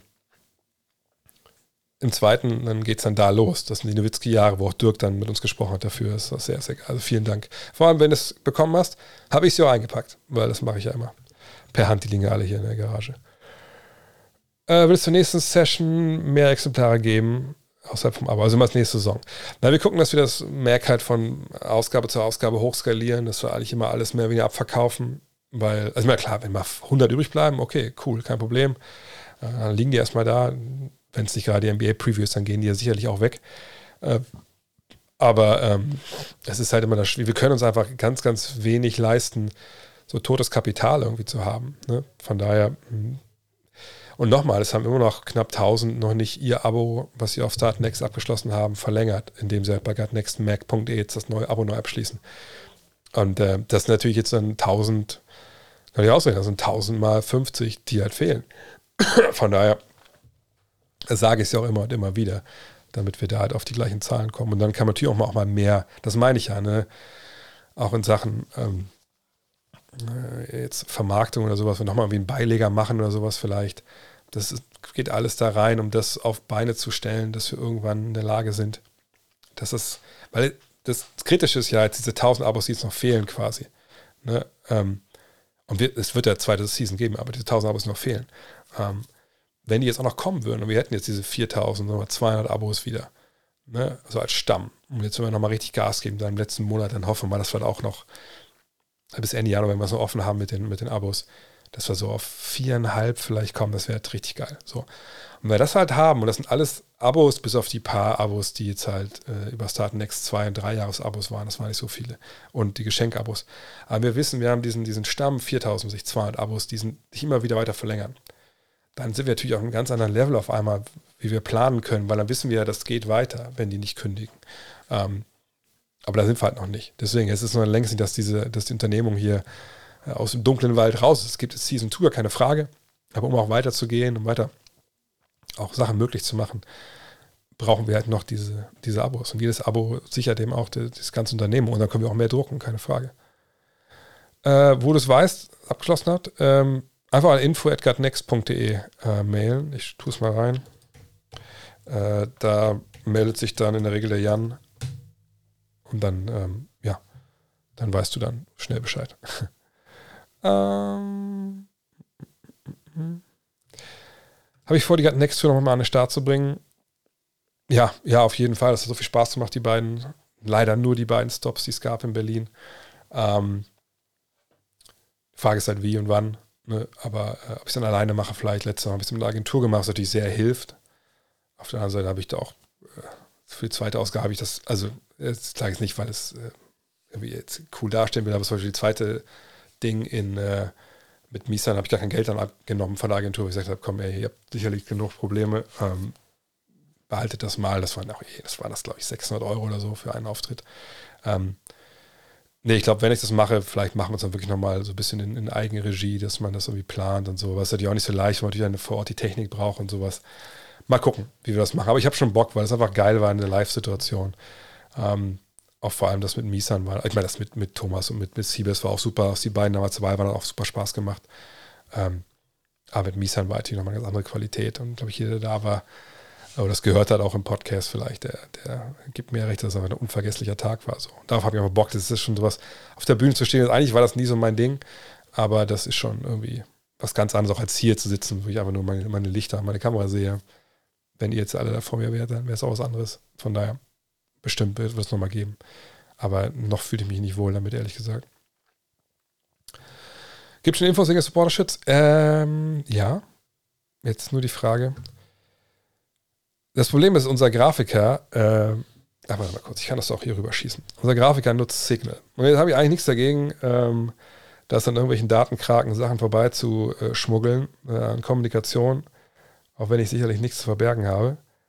Aber das Problem ist einfach, dass ich halt jetzt manche Sachen, die er mir geschickt hat, einfach, ich dachte, ich hätte alles rüber übertragen, aber ich ich hab's halt hier nicht.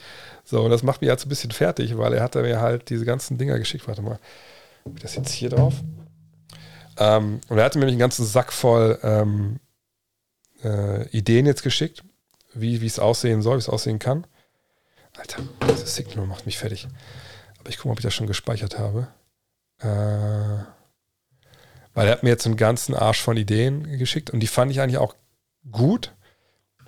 Aber ich denke immer so ein bisschen, dass ich manchmal einfach an, an der Zielgruppe. Ach hier, ich habe sogar auf dem Rechner. Ach, guck mal. Wartet mal. Dann kriegt ihr jetzt als allererstes mal hier ein paar Sachen gezeigt, ähm, die die Ideen von, von, Markt sind, von Mark sind, nicht vom Markt. Der Markt seid ja quasi ihr. Geht das hier nicht raus? Äh, Kopie löschen. So. Ähm, ich mache das am besten mal einfach ich share einfach meinen Screen wahrscheinlich wieder, ne? Warte mal, ich hoffe, das funktioniert. Oder ich ziehe es einfach rein. Warte mal kurz, das müsste eigentlich auch gehen. Äh, also hier ist eine Idee. Oh, wie immer, geht es viel zu groß. Äh, Kriege ich das jetzt hier klein? Ich sage jetzt nicht, dass jetzt einer von denen unbedingt wird, aber ich, ich mache es einfach mal so. Äh, also das ist eine Idee, die er hatte. Relativ, ja, ne, so wie man, da kennt man ja genug T-Shirts in der Art und Weise. Ich mach's mal wieder weg. Das war jetzt nicht mein Favorite, wenn ich ehrlich bin. Ähm, dann hat er das hier gehabt. Die Idee. Äh, wo komme ich jetzt hier rein? Hier resized der Chef noch selbst. Das finde ich eigentlich schon ganz geil, weil was das Shirts angeht, bin ich mittlerweile eigentlich eher so auf dem Standpunkt, dass ich denke, es wäre so ein bisschen, bisschen lockerer. So, und das finde ich eigentlich ganz geil. Ähm, sag, schreibt gerne mal in die Kommentare, weil dieses einfach, ich will auch dieses God Next Friendship Games, weil ich hatte ihm so ein paar, ähm, so ein paar äh, Shirts geschickt, die ich so bei Getty Images äh, aus den 60er Jahren von so Basketball-Camps gesehen hatte. Das fand ich irgendwie ganz geil. Mhm. Also das so als Grundlage. Ich tue das mal hier hinten rüber, damit ich nicht vergesse, dass ihr das irgendwie ganz cool fandet. So. Dann gibt es hier wie gesagt, ich habe da Basketball-Camps ihm da geschickt. Das stößt ja auch so ein bisschen ins gleiche Horn hier. Weiß nicht, ob das zu groß sein muss unbedingt, aber eigentlich finde ich es auch ganz gut. Äh, Next Basketball Camp, das müsste ja eigentlich dann 21, 22 sein, aber wer stellt sich da schon an? Genau, ich glaube, dezent finde ich es auch nicer. Dann das, das ist natürlich so ein bisschen, äh, ich weiß nicht, ob vielleicht sogar Copyright drauf bei dem Ding. Äh, das kennt ihr doch vielleicht auch hier von früher. Die Trash Talk äh, welche Trash Talk Shirts haben wir denn gehabt? Ähm, das ist echt ganz nice hier, finde ich auch. Äh, also generell das Logo ist natürlich ganz nice. Aber das weiß nicht, ob das so ein bisschen zu nah an diesen alten Dingern drin ist. Das finde ich irgendwie auch irgendwie ganz cool, weil das ein bisschen oldschoolig ist. Aber das muss ich mir auch noch ein bisschen genauer angucken. Legends of Basketball passt ja irgendwie auch nicht so wirklich, weil ich mache, ich rede ja nicht nur, mache nicht nur Legenden, aber äh, das ist irgendwie auch ganz geil. Finde ich zumindest. Dann hat er nochmal, ehrlich gesagt, nochmal noch das nochmal ins Rennen geworfen. Nicht als Supporter-Shirt an sich, damit das, äh, das neue Supporter-Shirt das gleiche aussieht wie, wie damals, sondern einfach nochmal zu zeigen, nach Motto, Alter, die Leute feiern den Scheiß. Warum legen wir nicht das einfach nochmal auf so? Und da hat er eigentlich recht. Und irgendwie finde ich es auch ganz geil mit diesem Kreis hier, dass man so ein bisschen wie so. Mal gucken. Also, ich kann mir gut vorstellen, dass das nochmal wiederkommt. Ne, auch wenn natürlich einige gesagt haben, es erinnert mich direkt an den Krieg.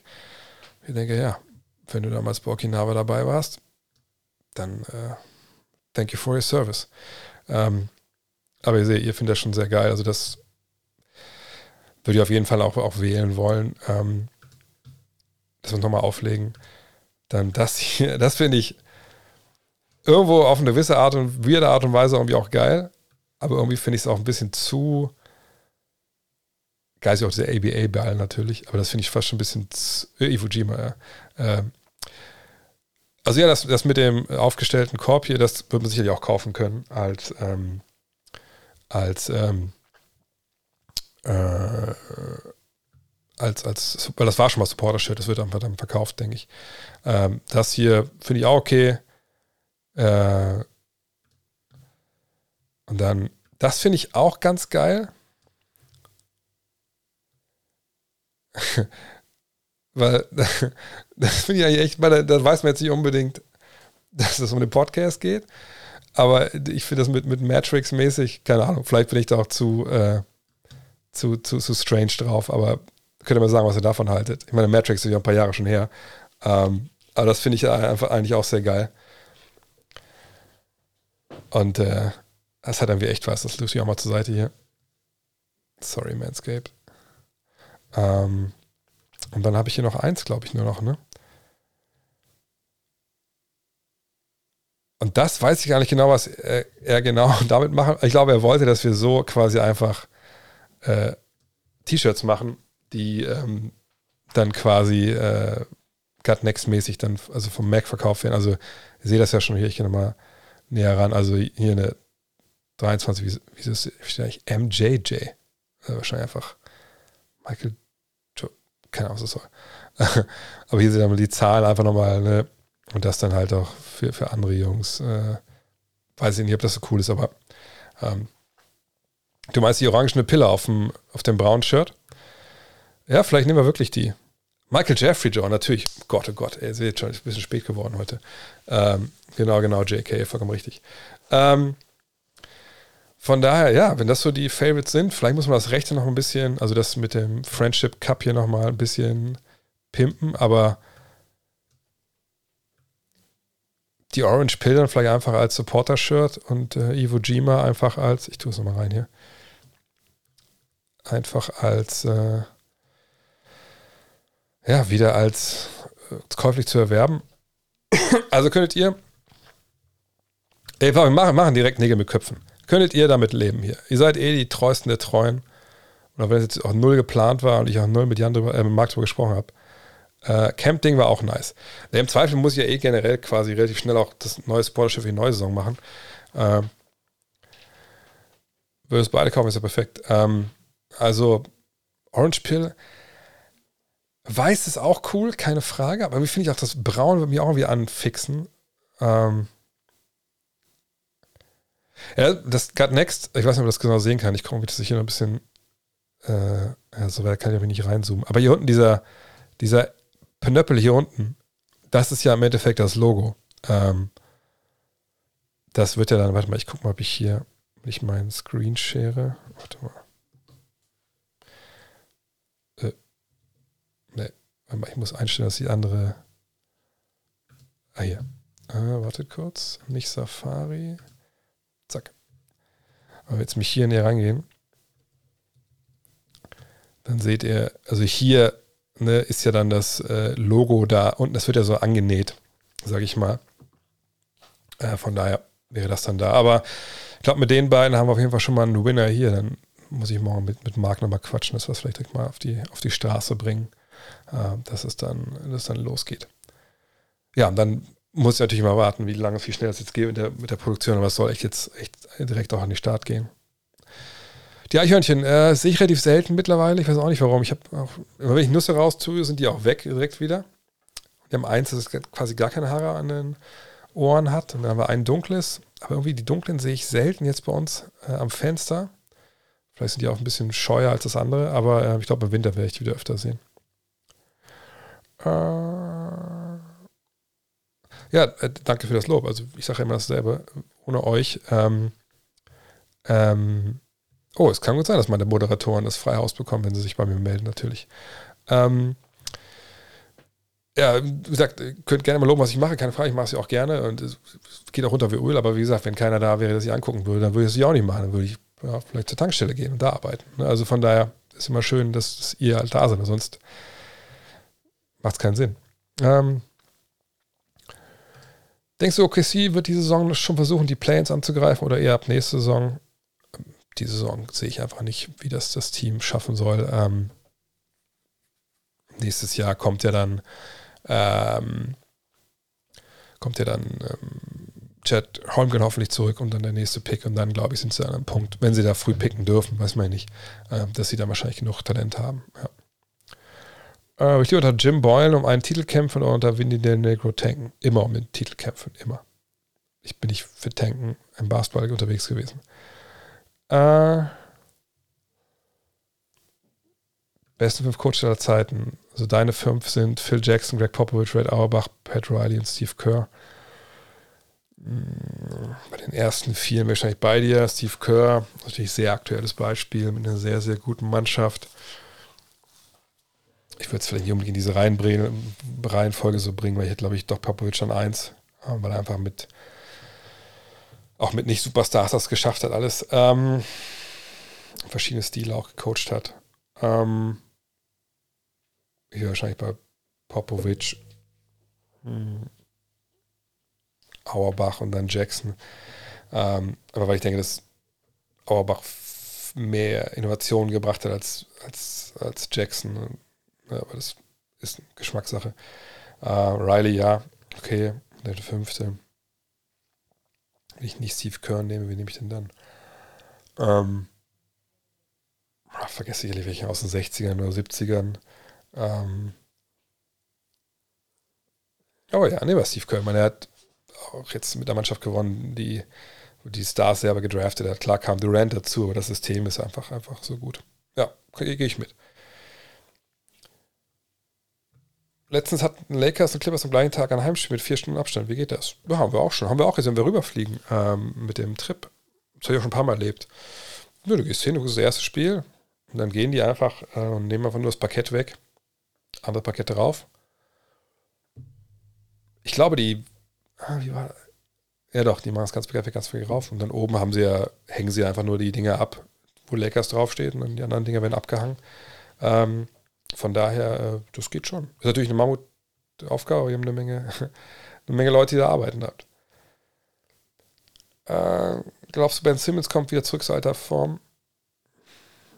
Ich, ich sag mal so, also für einen, der psychische Probleme hatte vergangenes Jahr, sind vielleicht die Nets dieses Jahr auch nicht unbedingt das beste Team. Ne? Man kann nur hoffen, dass Sudoka bei ihm jetzt das Beste rauskitzelt. Aber da ist Sudoka vielleicht der richtige Mann, um ihn da defensiv eben zu fordern. Und das ist ja das, wo er vor allem am meisten bringen kann.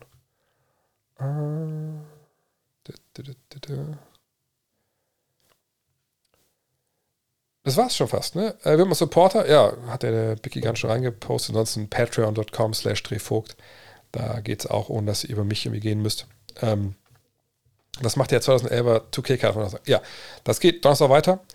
Ich hatte letzte Woche war ich krank, das war alles kacke, weil ich wollte echt anfangen jetzt, aber ich mich, habe mich das reingefuchst. Das Problem war, dass meine äh, hier meine meine Capture Card, über die das alles läuft, die hat nicht genug, nicht genug Saft bekommen. Äh, zum einen von meinem komischen, ja, Bridge, die ich da hatte, in meinem Dock. Jetzt habe ich ein anderes wieder rausgekramt. Damit geht das alles, läuft alles. Donnerstag geht's weiter. Oder los. Ich habe hab nicht entschieden, wann ich jetzt anfange, weil dieses durch bis zu dem Punkt, wo der Chris Paul Trade ist, das kriege ich wohl nicht hin. Ähm, aber ich, ich gucke nochmal genau nach. Das ist für den Donnerstag auch, auch gesetzt bei mir, dass ich mich darum kümmere, ein paar Stunden. Florida Trip ist noch nicht voll. Ähm, kann ich auch nochmal zeigen gerne. Weil das ist der Trip, wo ich mich eigentlich wirklich am meisten darauf freue. Ich meine, klar, ich, LA ist auch immer geil und in New York habe ich genug Freunde, die ich dann treffe und so. Ähm, aber, und ich sage es direkt, es steht 28. bis 28. Februar. Also vielleicht soll ich kurz ändern, dass es hier nicht mehr die Shirts zu sehen sind. Ihr seht das ja vielleicht hier jetzt auch. Ähm, das ist, äh, ja, einfach ein geiler, geiler Trip. Das ne? ist erst Miami, dann geht es nach Orlando. Und ich kann es mir wiederholen. Das Geile ist dann einfach ne, ankommen, mittags. Das ist direkt am Strand das Hotel, also eine Straße davon entfernt. Äh, chillig, ein bisschen an den Strand legen. Das ist ja die Jahreszeit einfach perfekt da. Das ist keine Hurricanes, nichts. Das ist angenehm chillig, vielleicht abends was essen gehen, äh, Lincoln Road Mall oder Ocean Drive oder sowas. Ähm, dann direkt Philly zu Gast, das wird cool. Ähm, ne, es gibt sogar einen Bustransfer, also muss ich um nichts kümmern. Dann Tag frei, da kann man alles Mögliche machen. Da kann Everglades, wenn man will, das kostet extra Geld, ist auch klar. Äh, kann auch einkaufen fahren, ist alles kein Ding. Du einen Mietwagen einen Tag. Dann geht es wieder hin mit dem Bus. Äh, Heat gegen die Knicks, sehr geil. Ja, alle sehr harten Steine sehen wir natürlich dann auch. Dann Miami Atlanta, Trey Young ist auch geil. Und dann geht's nach Orlando schon. Und dann, ja, zu Fuß noch kann er hingehen. Portland mit Dame, Tag frei, Disney World und so. Äh, muss ich ja nicht erzählen. Orlando hat ja keinen Strand in dem Sinne, von daher ne, ist das natürlich cool. Dann kommt Janis, ja, und dann geht's schon nach Hause. Äh, für mich natürlich auch, ich hoffe, dass ich, was ich mit Moritz und, und mit Franz was machen kann. Mal gucken, ob das funktioniert. Ähm, aber das, das wird geil. Das wird ein geiler Trip. Und der ist noch nicht voll. Da war jetzt, glaube ich, letzten Stand, den ich habe, waren da wie 12, 15 Leute. Da geht auf jeden Fall noch ein bisschen was. Äh, die Pelicans können ja den Pick mit den Lakers tauschen. Könntest du dich mit deinem Wembanyama Zion Ingram Frontcourt anfreunden? Ja, das wäre wahrscheinlich direkt mit einer der besten Frontcourts der Liga. Ähm, vor allem, wenn man ja mal dem, äh, den Dreier trifft dann ist es mit Zions Schwäche von draußen auch nicht mehr so schlimm. Das wäre ein sehr, sehr guter Frontcourt. Passt das dann langfristig zusammen oder muss dann einer vielleicht gehen, in dem Fall vielleicht Ingram oder so? Ja, das kann gut sein. Ähm, aber ich hätte lieber die drei und würde mich dann äh, entscheiden müssen, ob jemand irgendwer anders dazu kommt oder so, oder ob ich alle bezahlen kann, äh, als andersrum. Von daher, ja, das wäre eine geile Nummer. Aber ich denke nicht, dass die Lakers den ersten Pick bekommen. Ähm, achso, Simmons soll so ein Knieproblem haben. Ja, hat er. Aber äh, hoffen wir mal, dass jetzt nichts Wildes ist. Ähm, das muss ja auch nicht immer direkt eine Verletzung sein, die dich wochenlang rausnimmt. Allerdings weiß man es natürlich nicht. Aber da wir nicht wissen, dass er verletzt ist, in dem Sinne will ich das nicht spekulieren, weil das ja dieses Jahr nicht bei voller, ähm, ja, bei voller, also nicht bei voller Leistungsfähigkeit sein kann. Hoffentlich traut sich Ben Simmons mal wieder zum Korb. Ist ja verrückt, wie er sich quasi verletzungsartig direkt vom Korb wegdreht. Ja, ich glaube schon, dass der auch da in der Hinsicht sicherlich ein bisschen mental einiges, ähm, einige Blockaden durcharbeiten muss. Aber ähm, auch da habe ich, hab ich, hab ich schon Hoffnung, dass er das hinbekommt. Startbench Cut, Shay, Brown und Maxi. Uh, ich würde Brown, glaube ich, schon starten lassen, weil er auf mir einfach. Ist auch ein bisschen unfair, weil er natürlich jetzt da mit zwei kleineren Spielern unterwegs ist, aber ähm, ist doch Jalen Brown, oder? Mit welchen Brown meinst du? Doch. Äh, den würde ich starten lassen. Ja, dann ein bisschen schwierig. Ähm, wahrscheinlich, also wenn es darum geht, wenn ich jetzt spielen lassen würde, wenn ich jetzt ein Spiel gewinne, würde ich mal vielleicht. Ja, Shay ist älter. Shay von der Bank bringen und dann Maxi cutten, aber das ist unfair. Das ist schon äh, schwierig zu sagen. Das kommt auf viel Kontext an. Rate my first NBA Game. Memphis gegen die Nets am 20. November. Uh, dann hoffen wir natürlich, warte mal kurz, ich will ja nicht hier I don't want to rain on your parade, wie Amerikaner sagen, aber wenn man sich NBA-Spieler, also 20. November Memphis gegen Nets. Also gucken wir mal bei den Memphis Grizzlies hier mal rein. Ähm, also ist der 21. bei uns, okay. Also die spielen zwei Tage vorher zu Hause, Oklahoma City, dann fliegen sie rüber. Also für die ist es schon mal gut, weil man da sagen kann, die sind nicht, äh, ist nicht back-to-back -back für die, für die Grizzlies. So. Aber wie ist es denn für die Nets? Am 21. November spielen sie. Ja, ist auch okay. Also spielen ja erst in Portland am 18. Dann haben sie ja zwei Tage Platz. Dann zu Hause gegen Memphis. Ja, ne, das ist easy. Ähm, ne, das ist gut. Und vor allem, das Gute ist wirklich, ähm, in Brooklyn, das ist ja, relativ easy, Karten zu kriegen. Ähm, auch relativ easy manchmal, wenn es ein bisschen weniger los ist, runterzugehen im Block und so. Also viel, viel Spaß. Also Brooklyn kann man auch, kann man auch. Das ist nicht die geile Stimmung, muss man auch sagen, aber das ist egal. Es wird geil. Ledi, was traue ich Levine zu? Hat immer wieder Probleme mit Knie. Ja, wenn er gesund ist, ist er natürlich ein guter Mann, der dir immer 25 Punkte geben kann. Ähm, aber das mit dem Knie macht schon Sorgen, ne? Bei den Trips sind Tickets und so alles schon. Achso, äh, ja, bei diesen Trips von TR Germany ist eigentlich alles mit dabei. Ähm, außer Essen, Trinken, Shoppen. Also ne, Flug ist drin, Trans also zum Flughafen müssen wir schnell selber kommen, aber äh, dann Transfer in USA vom Flughafen ins Hotel und zurück ist alles mit drin. Ähm, jetzt, wie gesagt, gibt es ja dann entweder einen Bus-Shuttle da von dem äh, Hotel zum, äh, zur, zur Halle in, oder in, ähm, äh, ich muss irgendwie aufhören, ich kann nicht mehr denken, Orlando äh, könnte er laufen. Ähm, und ja, so, also manchmal gibt es in Hotels sogar noch Frühstück oder so, aber in dem Fall ist es nicht so, weil das die Amerikaner auch selten anbieten. Äh, aber dann holt man sich halt morgens irgendwo einen Bagel und so, ist ja gar kein Thema. Ähm, ja, von daher, ähm, das, ich sage ich sag halt immer, natürlich kann man, wenn man das alles selber irgendwie organisiert bekommt und auch billig macht, dann wird es auch billiger, gar keine Frage. Aber ich bin so alt, dass ich sage, nein, Mann, ich will einfach mich um nichts kümmern. Ich will hin, und für mich ist ja kein Urlaub, ich arbeite ja da, aber ne, ich will da hin. Und, äh, und Tickets, das Ding ist, es kommt je nachdem an, wo man ist. Zum Beispiel bei den Lakers ist man immer Oberrang, außer ihr sagt, hier Teamshot-Reisen, wo sind denn die Tickets? Ah, ist mir zu weit oben. Äh, ich möchte mal gucken, dass ich äh, weiter unten sitze. Könnt ihr mir was klar machen? Dann machen die das da klar. Ähm, den Link kann ich dir geben, warte. Ähm, die anderen Trips sind ja leider ausverkauft. Also Orlando ist das Einzige, was jetzt hier noch zu haben ist.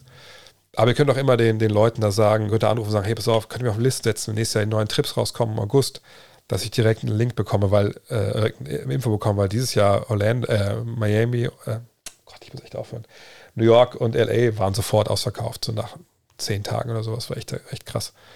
Ähm, so, letzte Frage. Was sage ich zu Luke Cornett's Litera Defense? Luke Cornett war mal einer der äh, Superstars eines unserer New York-Trips, als er in New York gespielt hat äh, absolute Legende, weil er ist dann wieder eingewechselt worden, war so am Ende, das war so im April, als wir da waren. Hat ein paar Dreier getroffen, alle sind ausgerastet wegen, wegen Luke, weil er so geil fand, den Typen. Ähm, ich habe es auch gesehen, ist natürlich zweimal hochgesprungen ist, da, als er gar nicht irgendwie ähm, am Mann war. Ich denke, es ist einfach eine Taktik zu sagen, ich springe hoch, ich bin 2,12 Meter groß, wenn ich die Arme hoch äh, mache und du siehst den Korb nicht, vielleicht irritiert das ja trotzdem Leute, daneben werfen. Ähm, auf jeden Fall ähm, ja, geiler Typ. Was haben die Celtics davon, dass Sudoka den Netz einfach zu überlassen? Ähm, hat noch Vertrag. Also ein bisschen keine Abfindung zahlen. Ne? Ähm, ich glaube, wenn sie ihn hätten fristlos entlassen können, einfach so Arbeitsrecht, hätten es wahrscheinlich sogar gemacht, äh, ohne zu bezahlen. Jetzt würde es nur dir sein, hey, du kannst gehen, gerne, aber bezahlen dann natürlich dann dein Gehalt nicht. Nur keine Abfindung. So, und das war's für heute. Vielen, vielen Dank vielen Dank für alle, die dabei waren. Ähm, abschließender Hinweis, wenn ihr Love This Game verschenken wollt, vielleicht zu Weihnachten selber euch wünscht, würde ich mich sehr freuen. Ich glaube, es würde euch sehr gut gefallen. Also ich ihr bekommen, der Podcast ist auch neu, heute zwei, zwei Folgen raus, eine für Supporter, eine für, für, für alle. Ansonsten nächste Woche wieder. 20 Uhr, roundabout. Ähm, je nachdem, wann Essen auf dem Tisch steht. Und äh, reden wir über die NBA und Donnerstag geht es weiter hier mit NBA 2K. Und vielleicht auch noch mal ein bisschen Warzone die Tage, bis dann das Neue kommt. Von daher ja, genau wie es da steht. Hier. Vielen, vielen Dank für alles. Und euch auch noch einen schönen Abend. Haut rein. Oh, ich glaube, ich schreibe sogar meine Frau, dass wenn ich jetzt nicht rauskomme, dann kann ich auch für immer in meinem Homeoffice bleiben, oder? Nee, ist sie nicht, Gott sei Dank. Alles klar, macht's gut. Ciao.